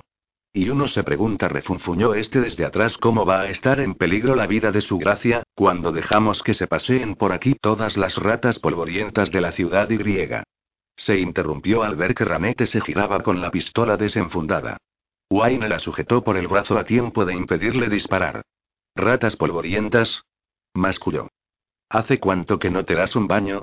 preguntó Wayne, y enseguida se enmendó. Por saber, más que nada. A las armas les da igual que apeste, Wayne. Tengo cosas que hacer y no me gusta que me mangoneen. Sacudió un taleguito que llevaba en la mano izquierda. A su espalda, el mayordomo se había puesto muy pálido. Wayne la llevó a la salita de estar. No apestaba, pese a lo que había dicho, olía a grasa y a pólvora. Buenos aromas. Aromas de ranete. ¿Qué hay dentro? preguntó Wayne, arrebatándole el talego en cuanto salieron de la vista del mayordomo. Me pidió Wax que lo hiciera, respondió Ranete. ¿A quién han matado ahí? Señaló la puerta secreta, todavía abierta, que conducía a la habitación de seguridad. El asesinato siempre le interesaba, aunque no fuese más que por examinar los cadáveres y comprobar si las balas habían atravesado bien la carne. Un objeto metálico pequeño se deslizó rodando del talego a la palma de la mano de Wayne. Era una bala. Empezó a temblarle la mano.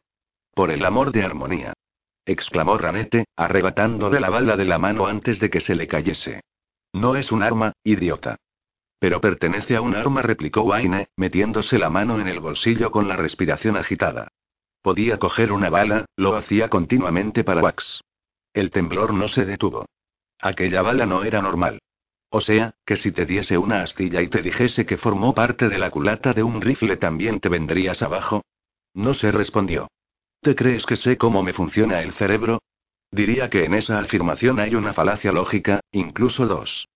Ramete volvió a guardar la bala en el peleguito. ¿Está Wax? No. Anda por ahí haciendo de detective. Pues entonces tendrás que quedártela tú, dijo, entregándole el talego. Su nota dejaba claro que era importante. Mitad de pólvora, como me pidió. Una bala perforadora, forjada para que no se fracture. Era capaz de coger una bala y la cogió. Luego se la metió enseguida en el guardapolvo. ¿Ves cómo puedes? Pues, ¿quieres tomar algo? Preguntó. Bueno, cuando la ciudad vuelva a ser segura. O igual antes, no me importaría nada que hubiese cierto alboroto en la cantina mientras nos tomábamos una copa. ¿Sabes que antes me pegó un tiro? Wayne respondió con un suspiro. Y, ahora que lo pienso, Misra me lo pegaría si por casualidad me diera por ir. Wayne frunció el ceño. Aquello no se parecía en nada al veneno que recibía de ella normalmente. ¿Qué pasa? Le preguntó. Ella negó con la cabeza, volviendo la vista hacia la entrada. Las cosas andan mal ahí fuera, Wayne. La gente sigue en la calle, aglomerándose, gritando. Yo ya he visto turbas como estas en los áridos. Casi siempre justo antes de que colgasen a alguien, con la ley o sin ella. Y estamos hablando de pueblos de 500 personas. ¿Qué es lo que pasa cuando son 5 millones los que empiezan a comportarse así? Probablemente el regreso del mundo de ceniza aventuró Wayne. Qué mejor momento que este para confesar al fin tu amor, correspondido desde hace tanto. Por cierto, tío guapo al que no le importa nada que huelas como un barril de azufre. Ella lo volvió a fulminar con la mirada. Él sonrió. Pero ella no le disparó, ni le dio un puñetazo siquiera. Maldición. Era muy mala señal. Están empezando a reunirse ahí fuera, dijo Ranete, distraída. Coreando consignas sobre el gobernador. Tengo que echarle un ojo a eso, decidió Wayne. Si el gobernador no le permitía entrar para vigilarlo de cerca, tal vez podría enterarse de parte de los planes de Sangradora en medio de aquella multitud. Vuelve a casa, enciérrate con llave y ten las armas a mano. Resultó revelador que ella no pusiera la más mínima objeción a aquella orden mientras él se dirigía a grandes trancos hacia la puerta y se adentraba en la niebla. El comisario Arabel miraba el decreto del gobernador como habría mirado la última voluntad y testamento de un familiar muy querido. Con una mezcla de reverencia y evidente incomodidad. Me nombra Lord Alto Comisario, pero, yo no soy ningún Lord, Herrumbres. Arabel alzó la vista hacia Reddy y sus demás tenientes. Tal vez dijo Reddy el título venga con el nombramiento, señor. El gobernador no puede designar nobles directamente, replicó Marasi.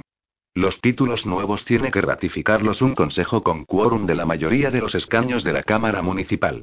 Se mordió el labio en cuanto aquellas palabras hubieron salido de su boca. No pretendía llevarle la contraria. A Arabel no pareció importarle. Dobló el decreto con cuidado y se lo metió en el bolsillo de la chaqueta. Marasí se lo había encontrado reuniendo una fuerza considerable frente al cuartel general, preparándose para acallar las protestas y haciendo sonar las campanas de la comisaría para que la gente de las inmediaciones supiese que había alguien de patrulla aquella noche. Entre la niebla se escuchaban sonidos espectrales. Gritos distantes. Ruidos metálicos. Chillidos. Parecía que los rodease el mismo infierno, amortajado con un velo de oscuridad y neblina. Señor, dijo Marasí, el gobernador ha dicho que quería que hiciera usted dos cosas. La primera, que enviase un destacamento para sofocar por la fuerza los disturbios de la ciudad. La segunda, que llevase un pelotón para protegerlo mientras se prepara para dirigirse a la gente que se encuentra en las inmediaciones de la mansión. No debe alejar a los manifestantes que se encuentran allí, sino a los del resto de la ciudad, señor, le aconseja que aplique mano dura. Muy dura. Se lo merecen, esos herrumbrosos idiotas, masculló la teniente Mereline, una mujer de pelo rubio y corto. No hay necesidad de pedir sangre, teniente, dijo Aralel. Creo recordar que usted misma maldecía a la familia Hastings con frecuencia. Pero no por ello le voy a prender fuego a la ciudad, replicó Mereline. Que los miembros de las casas más nobles sean unos canallas no es una excusa para comportarnos nosotros también como tales, señor. Bueno, la mansión no es mal centro de operaciones. Chip, ve enseguida con los mensajeros a buscar a los demás comisarios generales y pídeles que se reúnan conmigo, junto con sus oficiales, en la mansión del gobernador. Coordinaremos el bloqueo de la ciudad desde allí. Todos los demás doblaremos el turno. Si su gracia desea hablarle al pueblo, yo quiero que haya una barrera gruesa y sólida entre él y sus votantes. ¿Entendido? El grupo entró en efervescencia, los encargados de las campanas partieron a la cabeza, los mensajeros se dispersaron, uno incluso salió por los aires. Chip, un lanzamonedas. El resto de los alguaciles comenzaron a marchar juntos. La marcha era desigual, pues no eran militares, pero no por ello menos resuelta. Señor, llamó Marasía a Garel, apresurando el paso hasta llegar junto al comisario, tengo que decirle una cosa más, si es que puede concederme un momento. ¿Es importante? Preguntó a Garel, apartándose a un lado del grupo. Mucho. Reddy carraspeó a sus espaldas. Tal vez deberían tratar el asunto mientras avanzamos hacia la mansión, señor. Si es verdad que el gobernador tiene la intención de dirigirse a la multitud, sí dijo Aralel. Y Mate me ha nombrado de improviso Lord Alto Comisario, lo cual me hace preocuparme de inmediato por la clase de decisiones impulsivas que podría llegar a tomar esta noche. Hablemoslo de camino, Colms. Reddy, traiga al resto de los alguaciles con la mayor celeridad posible. Me adelantaré hacia la mansión. Marasí asintió. De todas maneras, las cosas que quería tratar era mejor discutirlas en la intimidad de un carruaje. Salvo, idiota, pensó mientras Aradel trotaba hacia un grupo de caballos con arreos de los alguaciles cuyas riendas sujetaba un cabo. El carruaje que ella tenía en mente había partido, con toda probabilidad cargado con el equipo. Reddy le dirigió una sonrisa arrogante. Marasí suspiró. Tenía la esperanza de mantener el decoro aquella noche, pero ¿qué más daba? Se acercó y tomó una de las riendas. Aradel ya estaba en su silla. La miró y se llevó una mano a la cabeza. Ah, claro. No caía en que, Marasí se impulsó a lo alto de la silla envolviendo las faldas entre las piernas formando un fardo extraño y se sentó sobre parte del tejido, dejando al descubierto una porción generosa de pierna. Se me ocurre, señor, comentó que los uniformes de las damas alguaciles podrían ser bastante más prácticos. Pues, lo tendremos en cuenta, teniente Colmes. Miró hacia el carruaje que se alejaba. Si lo prefiere, señor, lo cortó así. Tengo entendido que la ciudad está en llamas. Tal vez podríamos dejar la charla sobre el recato femenino para otra ocasión. Por supuesto, asintió. Partieron con un estrépito de cascos, seguidos por dos cabos que llevaban fusiles en las vainas de sus sillas. Cabalgando entre la bruma, los cuatro caballos adelantaron enseguida al grupo principal de alguaciles e incluso al carruaje. Marasí agradecía la oscuridad, pues ocultaba su furioso rubor. En compensación, ahora tenía el recuerdo de la expresión asombrada de Reddy, del todo estupefacto al verla comportarse así. ¿Y por qué no iba a mostrar las piernas? Los precedentes históricos y el pragmatismo exigían que las mujeres pudieran ejercer todas las profesiones. ¿Que los rechazaría una violenta o una alcedora de sangre para su guardia solo por tener pechos? ¿Qué comisaría dejaría pasar la ocasión de reclutar entre sus filas a todos los ojos de estaño o lanzamonedas que pudiera? ¿Qué banco no se abalanzaría ante la oportunidad de contratar a una terrisana con mente cobre? El problema era que también se esperaba que las alguaciles fuesen modelos del comportamiento propio de una dama. Una herencia del pasado que había sido reforzada por los discursos de Lady Adriana Adrián no mucho después del catacendro. Se esperaba que las mujeres se esforzasen por conservar su feminidad en el trabajo. Un doble rasero difícil de soportar. Amar así eso no la molestaba siempre. Le gustaban los vestidos y los peinados bonitos y resolver los problemas con la palabra adecuada antes que de un puñetazo en la cara. A ella le resultaba natural ser femenina y alguacil. Pero ¿acaso tenían que preocuparse los hombres de mostrarse suficientemente masculinos en el trabajo? Los problemas sociales, de uno en uno, Marasí, se reprendió. Cabalgaba a la par de Ararel y pensó que se compraría unos pantalones. Montar así daba mucho frío. Monta bien, le dijo Arabella al aminorar un poco el paso tras la carrera inicial que los había distanciado de los demás. Había sido él quien había guiado la marcha al cruzar el puente del canal, atravesando el centro del tercer octante para llegar al segundo. Tengo mucha práctica, explicó Marasi. Hoy en día ya no se ve con frecuencia en la ciudad, señaló Aralel. ¿Es aficionada? Por así decirlo, contestó Marasí, sonrojándose al recordar su fascinación juvenil por los áridos, los vigilantes de la ley y las historias de Alomante Hack.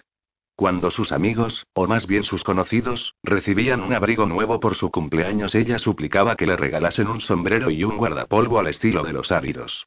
Una tontería pura y dura, por supuesto. Había madurado desde entonces. ¿Qué es lo que quería decirme? preguntó Alalel. ¿Podríamos aminorar un poco más el paso un momento? Él asintió y así lo hizo, hasta que los caballos marcharon a paso ligero. Marasí abrió el bolso que llevaba colgado al hombro y pasó las cartas a Aradel. No había sido consciente hasta entonces de lo mucho que deseaba entregárselas a otra persona para que la responsabilidad que representaban no recayese solo sobre ella. Aradel las cogió. ¿Qué es esto? preguntó en voz baja. Recuerda que me pidió que husmease por la casa del gobernador si tenía oportunidad. Recuerdo haberle dicho, con gran prudencia, que tuviese los ojos abiertos, teniente. Y así lo hice, señor. Y las manos también, por si me caía en ellas algo condenatorio. Armonía. ¿Y qué ha encontrado? Cartas dijo Marasí y Mate a varios lores y damas de la ciudad. En ellas se acuerdan la compra de favores políticos y la supresión de leyes inconvenientes. Señor, tienen comentarios de su puño y letra, y se corresponden con mis registros de actividades sospechosas durante su legislatura como gobernador. Las he leído mientras venía a traerle el mandato y estoy convencida de que es tan corrupto como lo era su hermano. Arabel no dejó entrever sorpresa ni indignación. Continuó montando en silencio, sujetando las cartas, con la vista al frente. Señor. Preguntó Marasí, al cabo. Me pone en una posición difícil, teniente. Señor, diría que no he sido yo quien lo ha puesto en una posición difícil, sino el gobernador. ¿Estas cartas las ha obtenido de forma más o menos legal? Eso depende, respondió Marasí, de cómo interprete el tribunal su autoridad para investigar cuando existen sospechas razonables de delito y de si tenía usted justificación para autorizarme a actuar. En otras palabras, las ha robado. Sí, señor. Arabel se las guardó. Eso no significa que no debamos protegerlo, señor, se le ocurrió decir a Marasi. Hasta que se demuestre lo contrario ante un tribunal, sigue siendo el legítimo gobernador de la ciudad. Esto no son los áridos, donde se le puede pegar un tiro a alguien y dar las explicaciones luego. El mero hecho de que sienta la necesidad de comentarlo, dijo Arabel, indica que pasa demasiado tiempo con su amigo el lanzamonedas, Colmes. No estaba barajando la posibilidad de rehuir mi deber, sino pensando en toda la gente que se ha sublevado. Tienen razón. El sistema les está robando. Ruina. Tendríamos que estar por encima de esto. ¿Y si nos viera el Lord nacido de la bruma? Sospecho aventuró Mar así que nos diría que hiciésemos algo al respecto. Arabella sintió, seco. Al ver que no comentaba nada más, Marasí espoleó al caballo para que volviese al trote y el Lord Alto Comisario la siguió. La tradición decía que el campo del Renacimiento actual conservaba el mismo aspecto que tenía el día, tanto tiempo atrás, en que la humanidad había salido arrastrándose de las matrices de piedra creadas por armonía. Aunque la ciudad se había adueñado de toda la zona circundante, aquel anillo central de césped agradable y colinas suaves se había respetado como monumento a otra época. Wax caminaba por el mullido suelo, rozando las flores de voluntad de Mare con su gabán de bruma al pasar entre ellas. La tradición de que aquel lugar no había cambiado era una auténtica estupidez. Sin duda, cuando Brisa y Amond habían salido a la luz del sol no se habían encontrado un césped impecable ni las flores crecían en cuidadas hileras. ¿Acaso la gente que hablaba de aquella tradición fingía no ver los bancos y los senderos? ¿Y las construcciones? Seguro que Armonía no había dejado unos aseos en la pradera para mayor comodidad de los visitantes.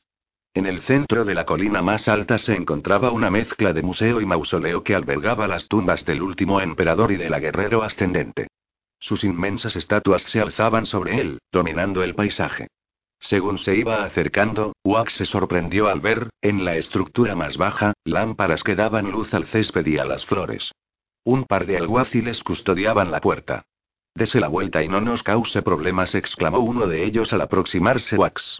Wax hizo caso omiso de la orden, saliendo de entre la niebla a grandes pasos para acercarse a los guardas.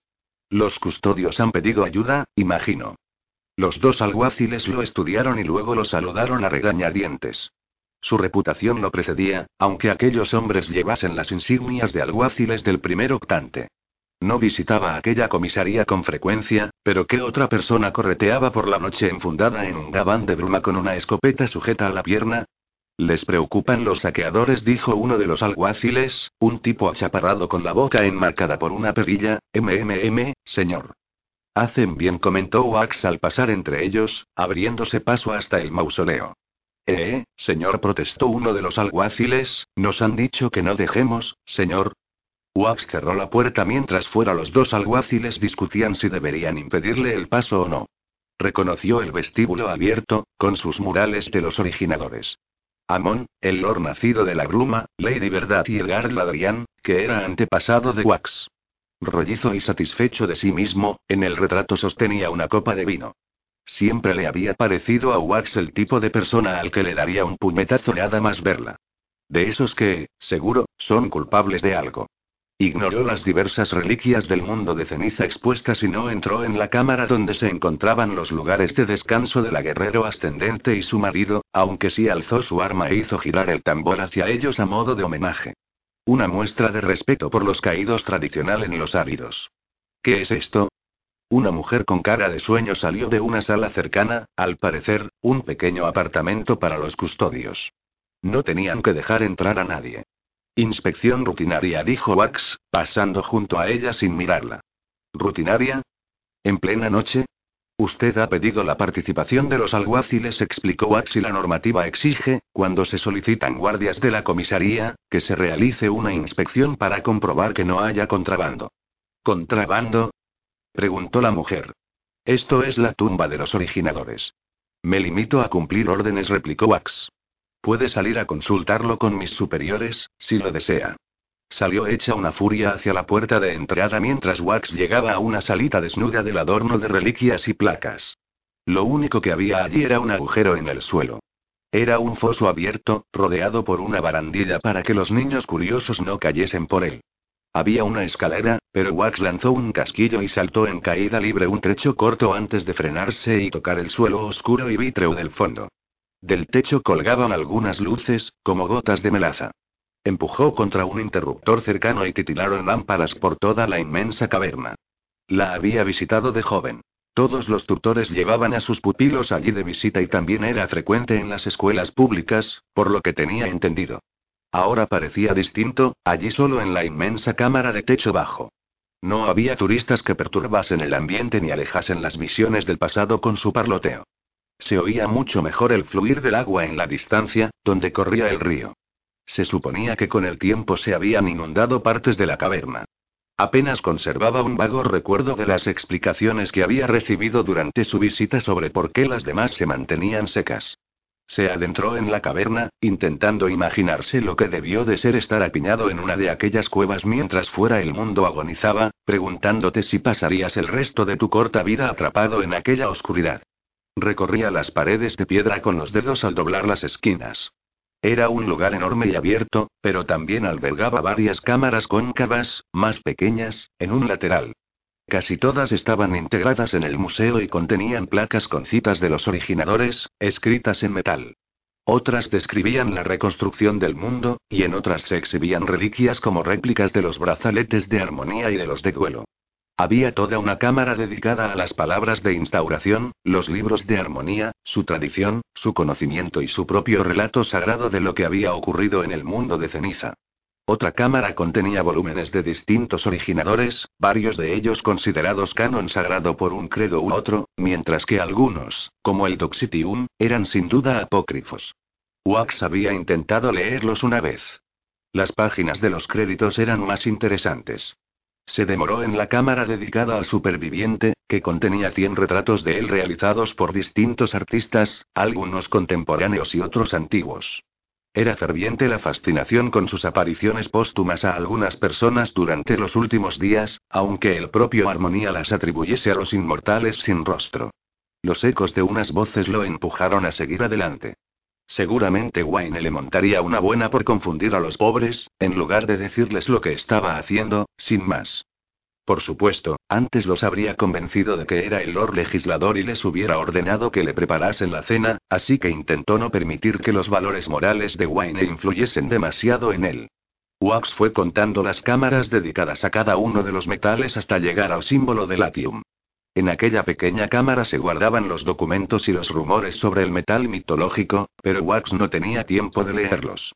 En lugar de ello, siguió las líneas azules que le mostraba su vista de acero. Apuntaban a una de las paredes laterales, donde pudo empujar una pieza decorativa de los paneles de madera y accionar una palanca que abrió una puerta, desvelando tras ella una caverna que se abría más allá.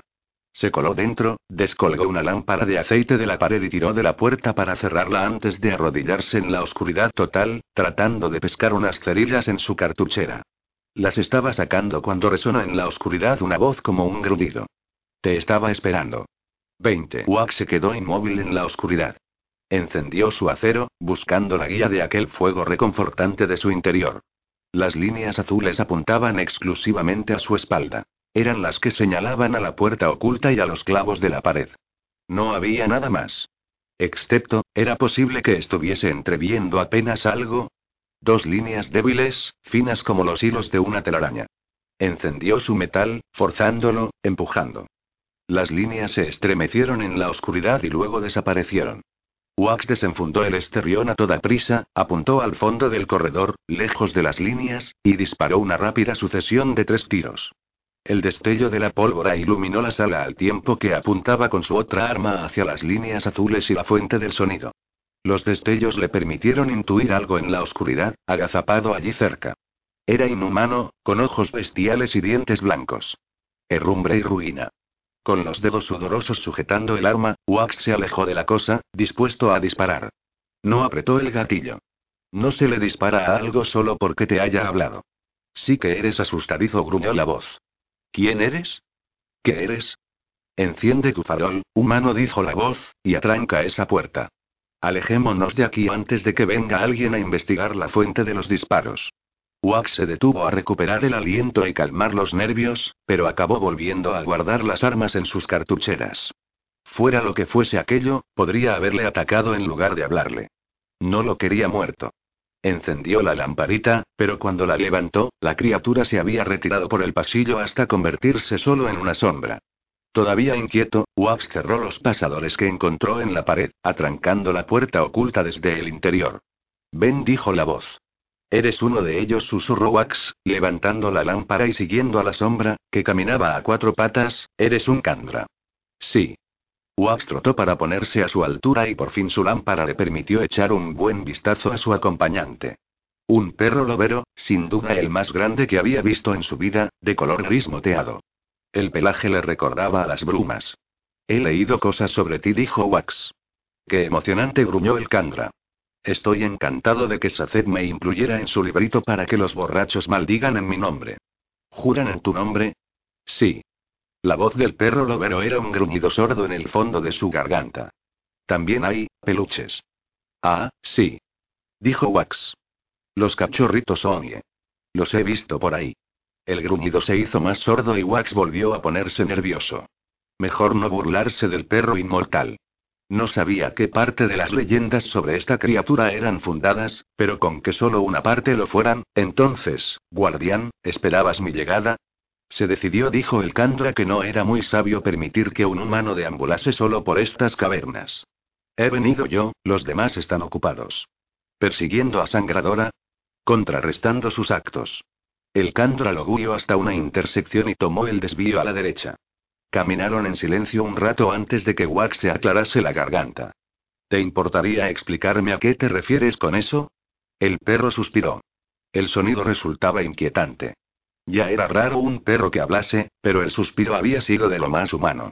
No hablo mucho últimamente, dijo el Candra, he perdido la práctica, al parecer. Palm intenta instigar una revolución usando habilidades que aprendió del propio olor legislador. Pero no es más que una Candra. Nos desprecia a los demás y, por lo tanto, nos subestima en igual medida. Somos capaces de hacer lo mismo que ella, imitar a la gente, aparecernos en las calles. Por cada clérigo al que ella haga cometer una atrocidad, esta noche nosotros pondremos una docena a predicar templanza y paz, a rogarle a la gente que no haga caso a los rumores. Sabia medida dijo Wax. No había tenido en cuenta lo que podrían estar haciendo los demás Candra, además de dar más o menos por sentado que perseguirían a Sangradora. Aquello tenía mucho sentido. ¿Podía servirle de algo en su investigación? Al internarse en las cavernas, Wax percibió que en las rocas crecía una sustancia blanca, como una corteza. La fuente del polvo residual que había encontrado en las ropas de Sangradora. Era de suponer que si apagaba la lámpara vería su resplandor. Era incluso posible que ni siquiera le hiciera falta más iluminación, pero al pensar en toda la piedra que lo rodeaba, y lo separaba de la bruma de la superficie, no sentía ninguna necesidad de apagarla. La red de túneles era mucho más extensa de lo que esperaba. Para él, aquel lugar no era más que la caverna que había bajo la tumba, pero la realidad era muy distinta. Armonía había unido muchos refugios de personas diferentes al rehacer el mundo, colocándolos todos en una misma zona, que ahora ocupaba el Endel. ¿Qué parte de la extensión de la ciudad ocupaban estos túneles? Pasó junto a varios que se hallaban inundados. ¿En qué se diferenciaban de los que permanecían secos? En su recorrido por los túneles, pasaron junto a una abertura a otra gran caverna. Levantó la lámpara para echarle un vistazo y se quedó helado en el sitio. En lugar de más roca áspera natural, la luz iluminó mosaicos polvorientos y columnas, y partes del suelo destrozadas. Más allá se veía, de entre todas las cosas posibles, lo que parecía una cabañita. ¿Tensón? Llamó, pues el Candra continuaba su camino. Sígueme, humano. Eso es. Sí. Mucha gente se ocultó en los sótanos de Shaw, el palacio del Lord Legislador. Sacet trasladó eso hasta aquí, como hizo con todas las demás cavernas de refugio. Wax era incapaz de apartarse de allí, atónito al ver la historia, no, la mitología, tomando vida ante sus ojos. El palacio del Lord Legislador. Lugares que habían pisado el superviviente y sus seguidores. Herrumbre. El mismo pozo de la ascensión podría estar por allí. Humano dijo el Candra, insistente, quiero enseñarte una cosa. Ven. En otra ocasión, pensó Wax, dejando la entrada al palacio perdido de Shaw y siguiendo a Tenson. Melan dijo que los Kandra no bajáis aquí muy a menudo. ¿Por qué no? ¿No es vuestro hogar? Es un lugar sagrado, contestó el lobero. Es nuestro hogar, sí, pero también una prisión, y mucho más. Bajo el dominio del Lord Legislador necesitábamos este lugar para ser libres, para ser nosotros mismos. Fuera nos controlaban y nos esclavizaban los hombres. Amargura, pensó Wax. Incluso cientos de años después, aquella criatura le dolía la vida que había llevado. ¿Culpaba a la humanidad? ¿Lo haría sangradora? Venimos aquí, continuó Tenson cuando sentimos la necesidad. Casi siempre venimos solos y lo hacemos muy pocas veces. Ahora hay clubs arriba donde podemos relacionarnos, ser nosotros mismos. Hogares. Vidas. Las generaciones más jóvenes casi nunca visitan este lugar. Prefieren vivir su vida tal cual es ahora y no desean recordar el pasado. Diría que yo también soy así, aunque por diferentes motivos. Wax asintió. Caminando junto al Candra penetraban cada vez más profundo en los túneles serpenteantes de su tierra natal. Dejaron atrás numerosas cámaras vacías, pero en algunas también se veían objetos inesperados, como dos canastas viejas y algunos huesos abandonados en el suelo. Wax había recorrido su buena extensión de túneles en los áridos, pero la mayoría de ellos había sido alguna clase de mina hecha por el hombre. Aquellas cavernas eran distintas. Las minas olían a polvo y tierra, mientras que aquel lugar tenía un algo que le daba vida. Un algo de agua y hongos. Un algo de paciencia. Las paredes de los túneles eran abultadas pero suaves, como la cera que se acumula bajo una vela tras largo rato encendida. Tierra sagrada. Todo el resto del mundo, al menos que él supiera, había sido remodelado durante el catacendro, pero aquellas cavernas se remontaban a la eternidad, tan antiguas como la memoria humana. Más antiguas. Al fin llegaron a una cámara pequeña que no parecía tan natural como las demás. ¿La habían configurado de alguna forma unas manos Candra? Tenson se sentó sobre los cuartos traseros a la entrada de la sala. La luz de wax relumbró en la piedra suave y bulbosa del suelo, que se abría en una serie de hoyos como de un metro de diámetro. Parecían agujeros excavados por buscadores de los áridos en su insensata búsqueda de metales. Wax miró a Tenson. Al pasar por aquí de camino a nuestro encuentro, dijo el Candra con su voz medio humana, medio gruñido, noté un olor raro. Un olor raro. Wax no percibía nada extraño, pero para él todo el olor del lugar era desconocido. Entró en la sala y descubrió algo. Uno de los hoyos estaba lleno. ¿Eran hojas de papel? Lo eran. Wax se arrodilló al borde del hoyo para sorprenderse al encontrarlo lleno de cientos de páginas, rasgadas en uno de los bordes, como si las hubieran arrancado de un libro. Estaban llenas con una escritura apretada en versículos numerados. Eran las palabras de instauración. Además del texto normal, alguien había garrapateado encima con tinta de un rojo amarronado. Sangre, pensó Wax. Es sangre. Punto. Dejó la lámpara y se inclinó para coger una página. Libro octavo, versículos del 27 al 50.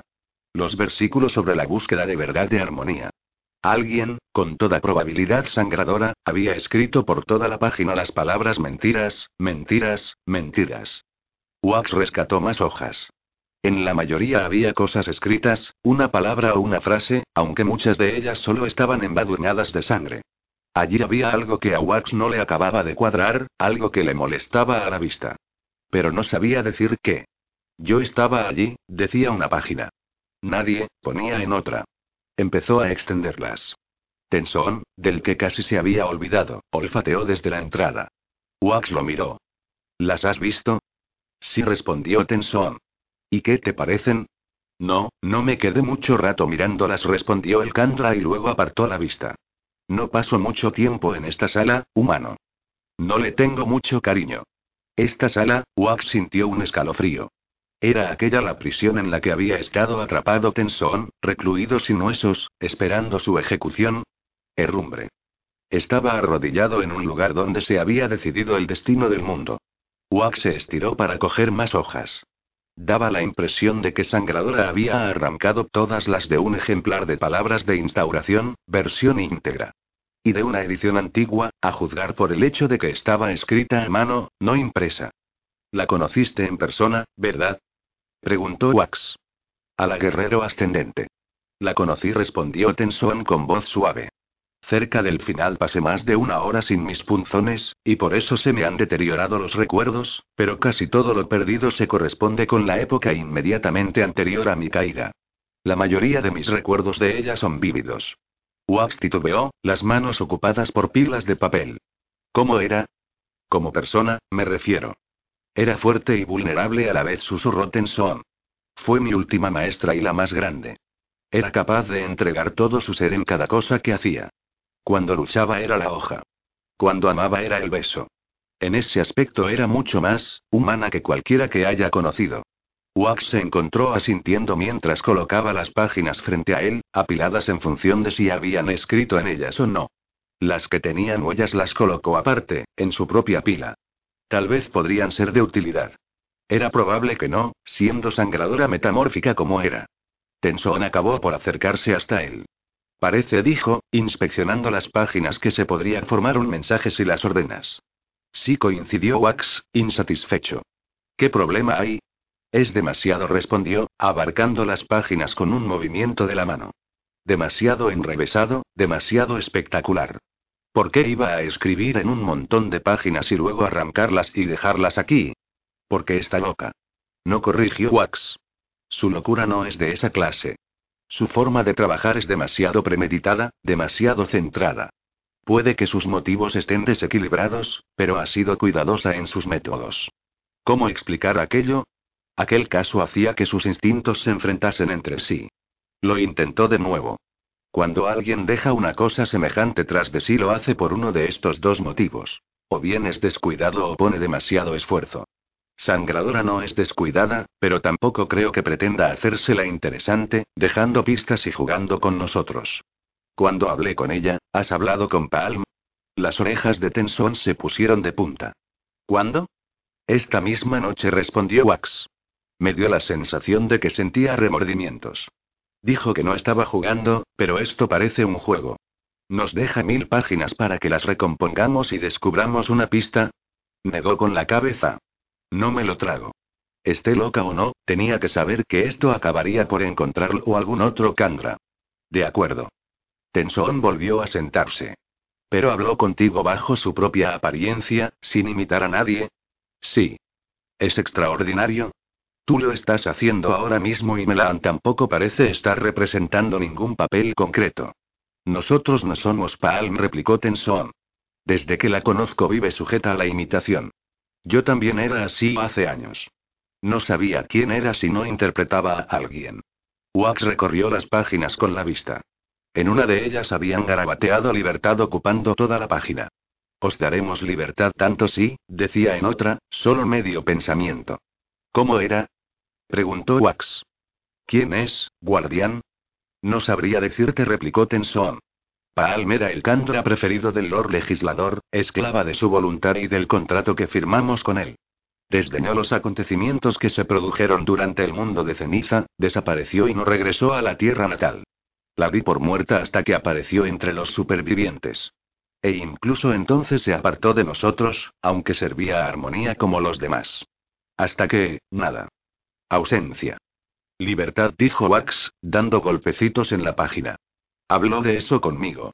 ¿A qué se refiere? No lo sé. La voz de Tenson sonó más que nunca como un grudido. Ha traicionado todo lo que somos. Aunque yo también lo hice, así que tal vez seamos tal para cual. Dos de los monstruos más antiguos que quedan en este planeta, ahora que muchos de los segundos han optado por la evasión, poniendo fin a sus propias vidas. Libertad murmuró Wax. Alguien más nos mueve, dejó una nota para mí en la mansión del gobernador. Le arrancó la lengua a un político para que dejase de mentir. Mató a un clérigo apuñalándole los ojos para que dejase de mirar. De ver. ¿Para quién? ¿Para qué? Había sido el cándora del Lord Legislador, se movía y bailaba a su capricho. Y luego, la sirviente de armonía. Vivía con su voz dentro de la cabeza, sabiendo en todo momento que podía controlarla. ¿Qué se sentiría en esa situación? ¿Te llevaría a arrancarte uno de los punzones? ¿Intentarías compartir esa libertad con todos los demás, ofuscada en tu locura, convencida de que debías salvar al mundo? Wax se levantó despacio. Todo esto es por armonía, dijo Wax. ¿Por el vigilante? Está intentando derrocar a Dios mismo. Eso es una locura.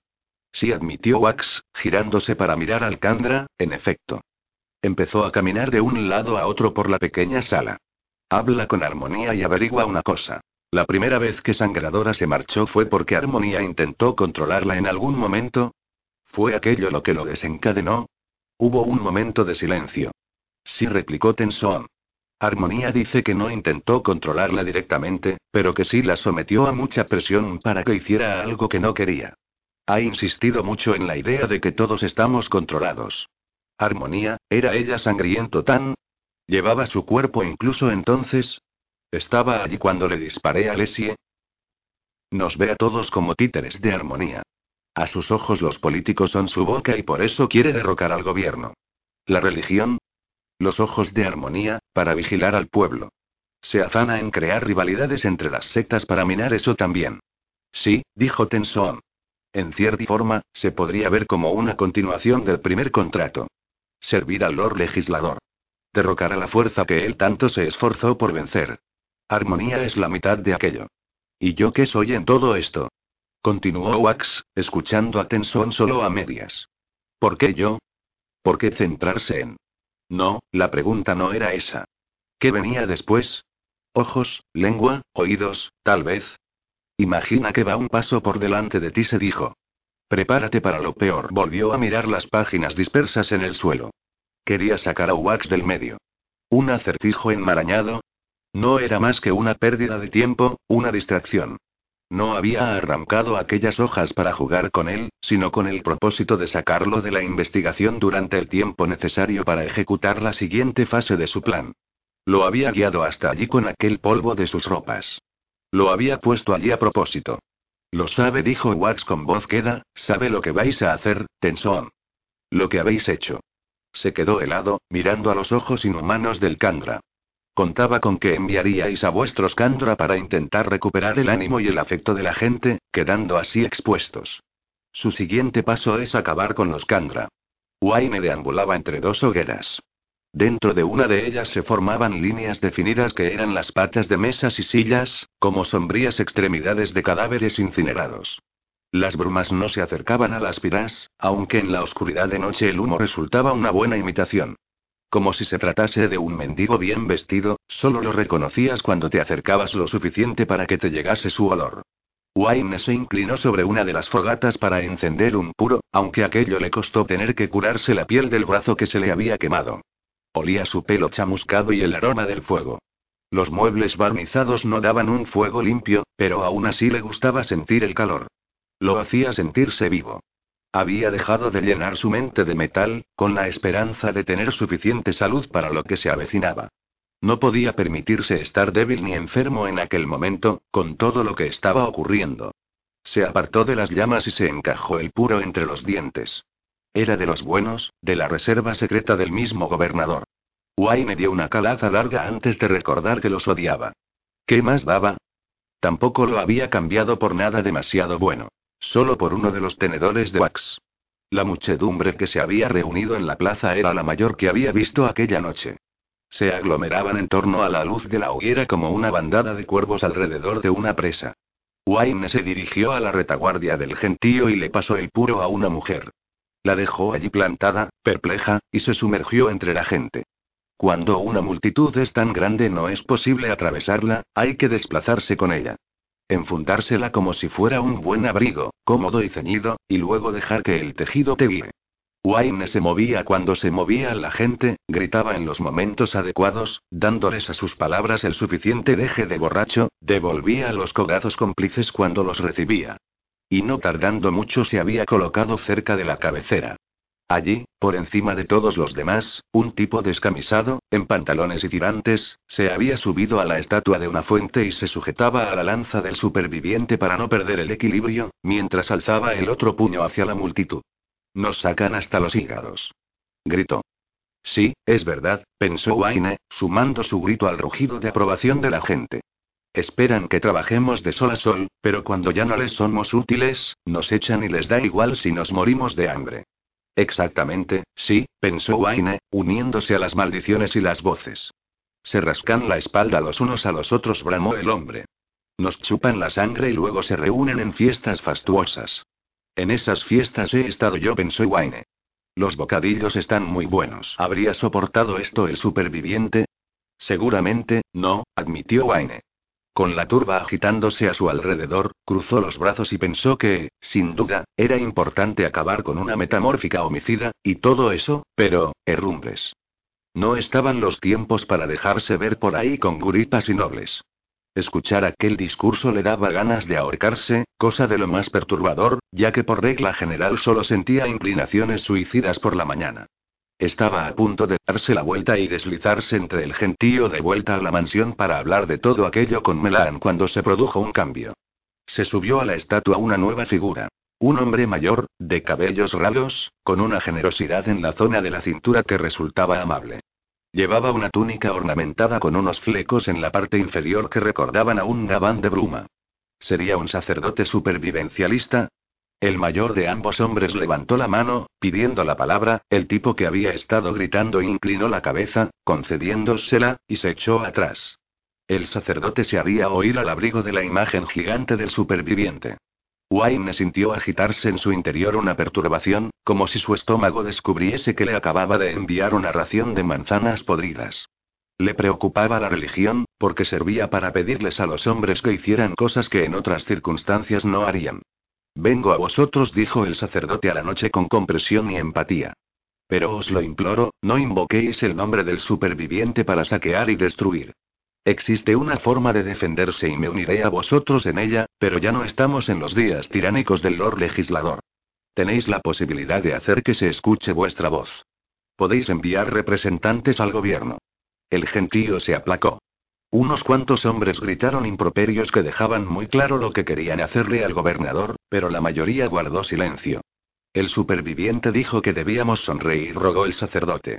Nos enseñó a no permitir que nuestros sufrimientos nos hundiesen, por muy dura que se pusiese la vida. El ánimo de la multitud iba cambiando. En vez de gritar, arrastraban los pies. Wayne se relajó. Bueno, tal vez los clérigos sirvieran para algo más que para ponerse ropas elegantes y sombreros extraños, si aquel lograba apaciguar a aquel grupo Wayne lo invitaría a un trago. Vaya que sí. E invitar a un trago a un sacerdote era fantástico, porque normalmente no se los tomaban y te quedabas tú con los dos, un momento. ¿Qué hacía el tío de los tirantes, el que había hablado primero, colocándose disimuladamente detrás del sacerdote? ¿Por qué levantaba la mano como si... No, gritó Wayne, lanzándose entre la multitud hacia la fuente. Congeló el tiempo, cosa que causó una gran confusión entre la gente que lo rodeaba, pero no sirvió de gran cosa, más que para dejarlo allí plantado, impotente, sabiendo que el sacerdote estaba demasiado lejos para poder salvarlo. El tipo de los tirantes estaba justo detrás del anciano, con la mano levantada y, en ella, un cuchillo que brillaba a la luz de la hoguera. Salvo porque no era un cuchillo, sino una aguja. Wayne dejó que su burbuja de velocidad se disolviera. La aguja cayó, clavándose en la espalda del sacerdote. Aquel hombre de cara redonda dio un respingo y su carne empezó a fundirse. Se volvió translúcida, los ojos se le salieron de las órbitas, y los huesos de cristal relumbraron a la luz de las hogueras. Mirad. exclamó el hombre del torso desnudo. ¿Veis lo que os envían para intentar aplacaros? Los inmortales sin rostros sirven a la nobleza. Este no era ningún sacerdote, sino uno de sus esbirros. Quieren haceros creer que sois libres, que su democracia está a vuestro servicio, pero la mentira os rodea por todas partes. Wayne se quedó boquiabierto al ver al sacerdote, no, Alcandra, luchando por mantenerse en pie y hablar, sin conseguir más que empeorarlo. Los manifestantes gritaron y el alboroto volvió a estallar con fuerzas renovadas, salvo en torno a Wayne, donde reinaba la confusión porque el tiempo se había detenido para quienes lo rodeaban. Una mujer que llevaba una falda sucia se lo quedó mirando. ¿Eh? ¿No eres tú el tipo ese de los áridos? Wayne sonrió al tiempo que retrocedía. Su líder, al verlo desde la fuente, interrumpió su diatriba para señalarlo. Hay uno de ellos aquí. Gritó. Envían alguaciles entre nosotros. Están por todas partes, controlándolos. Básicamente, la muchedumbre entera se volvió para mirar a Wayne. La he fastidiado. Punto.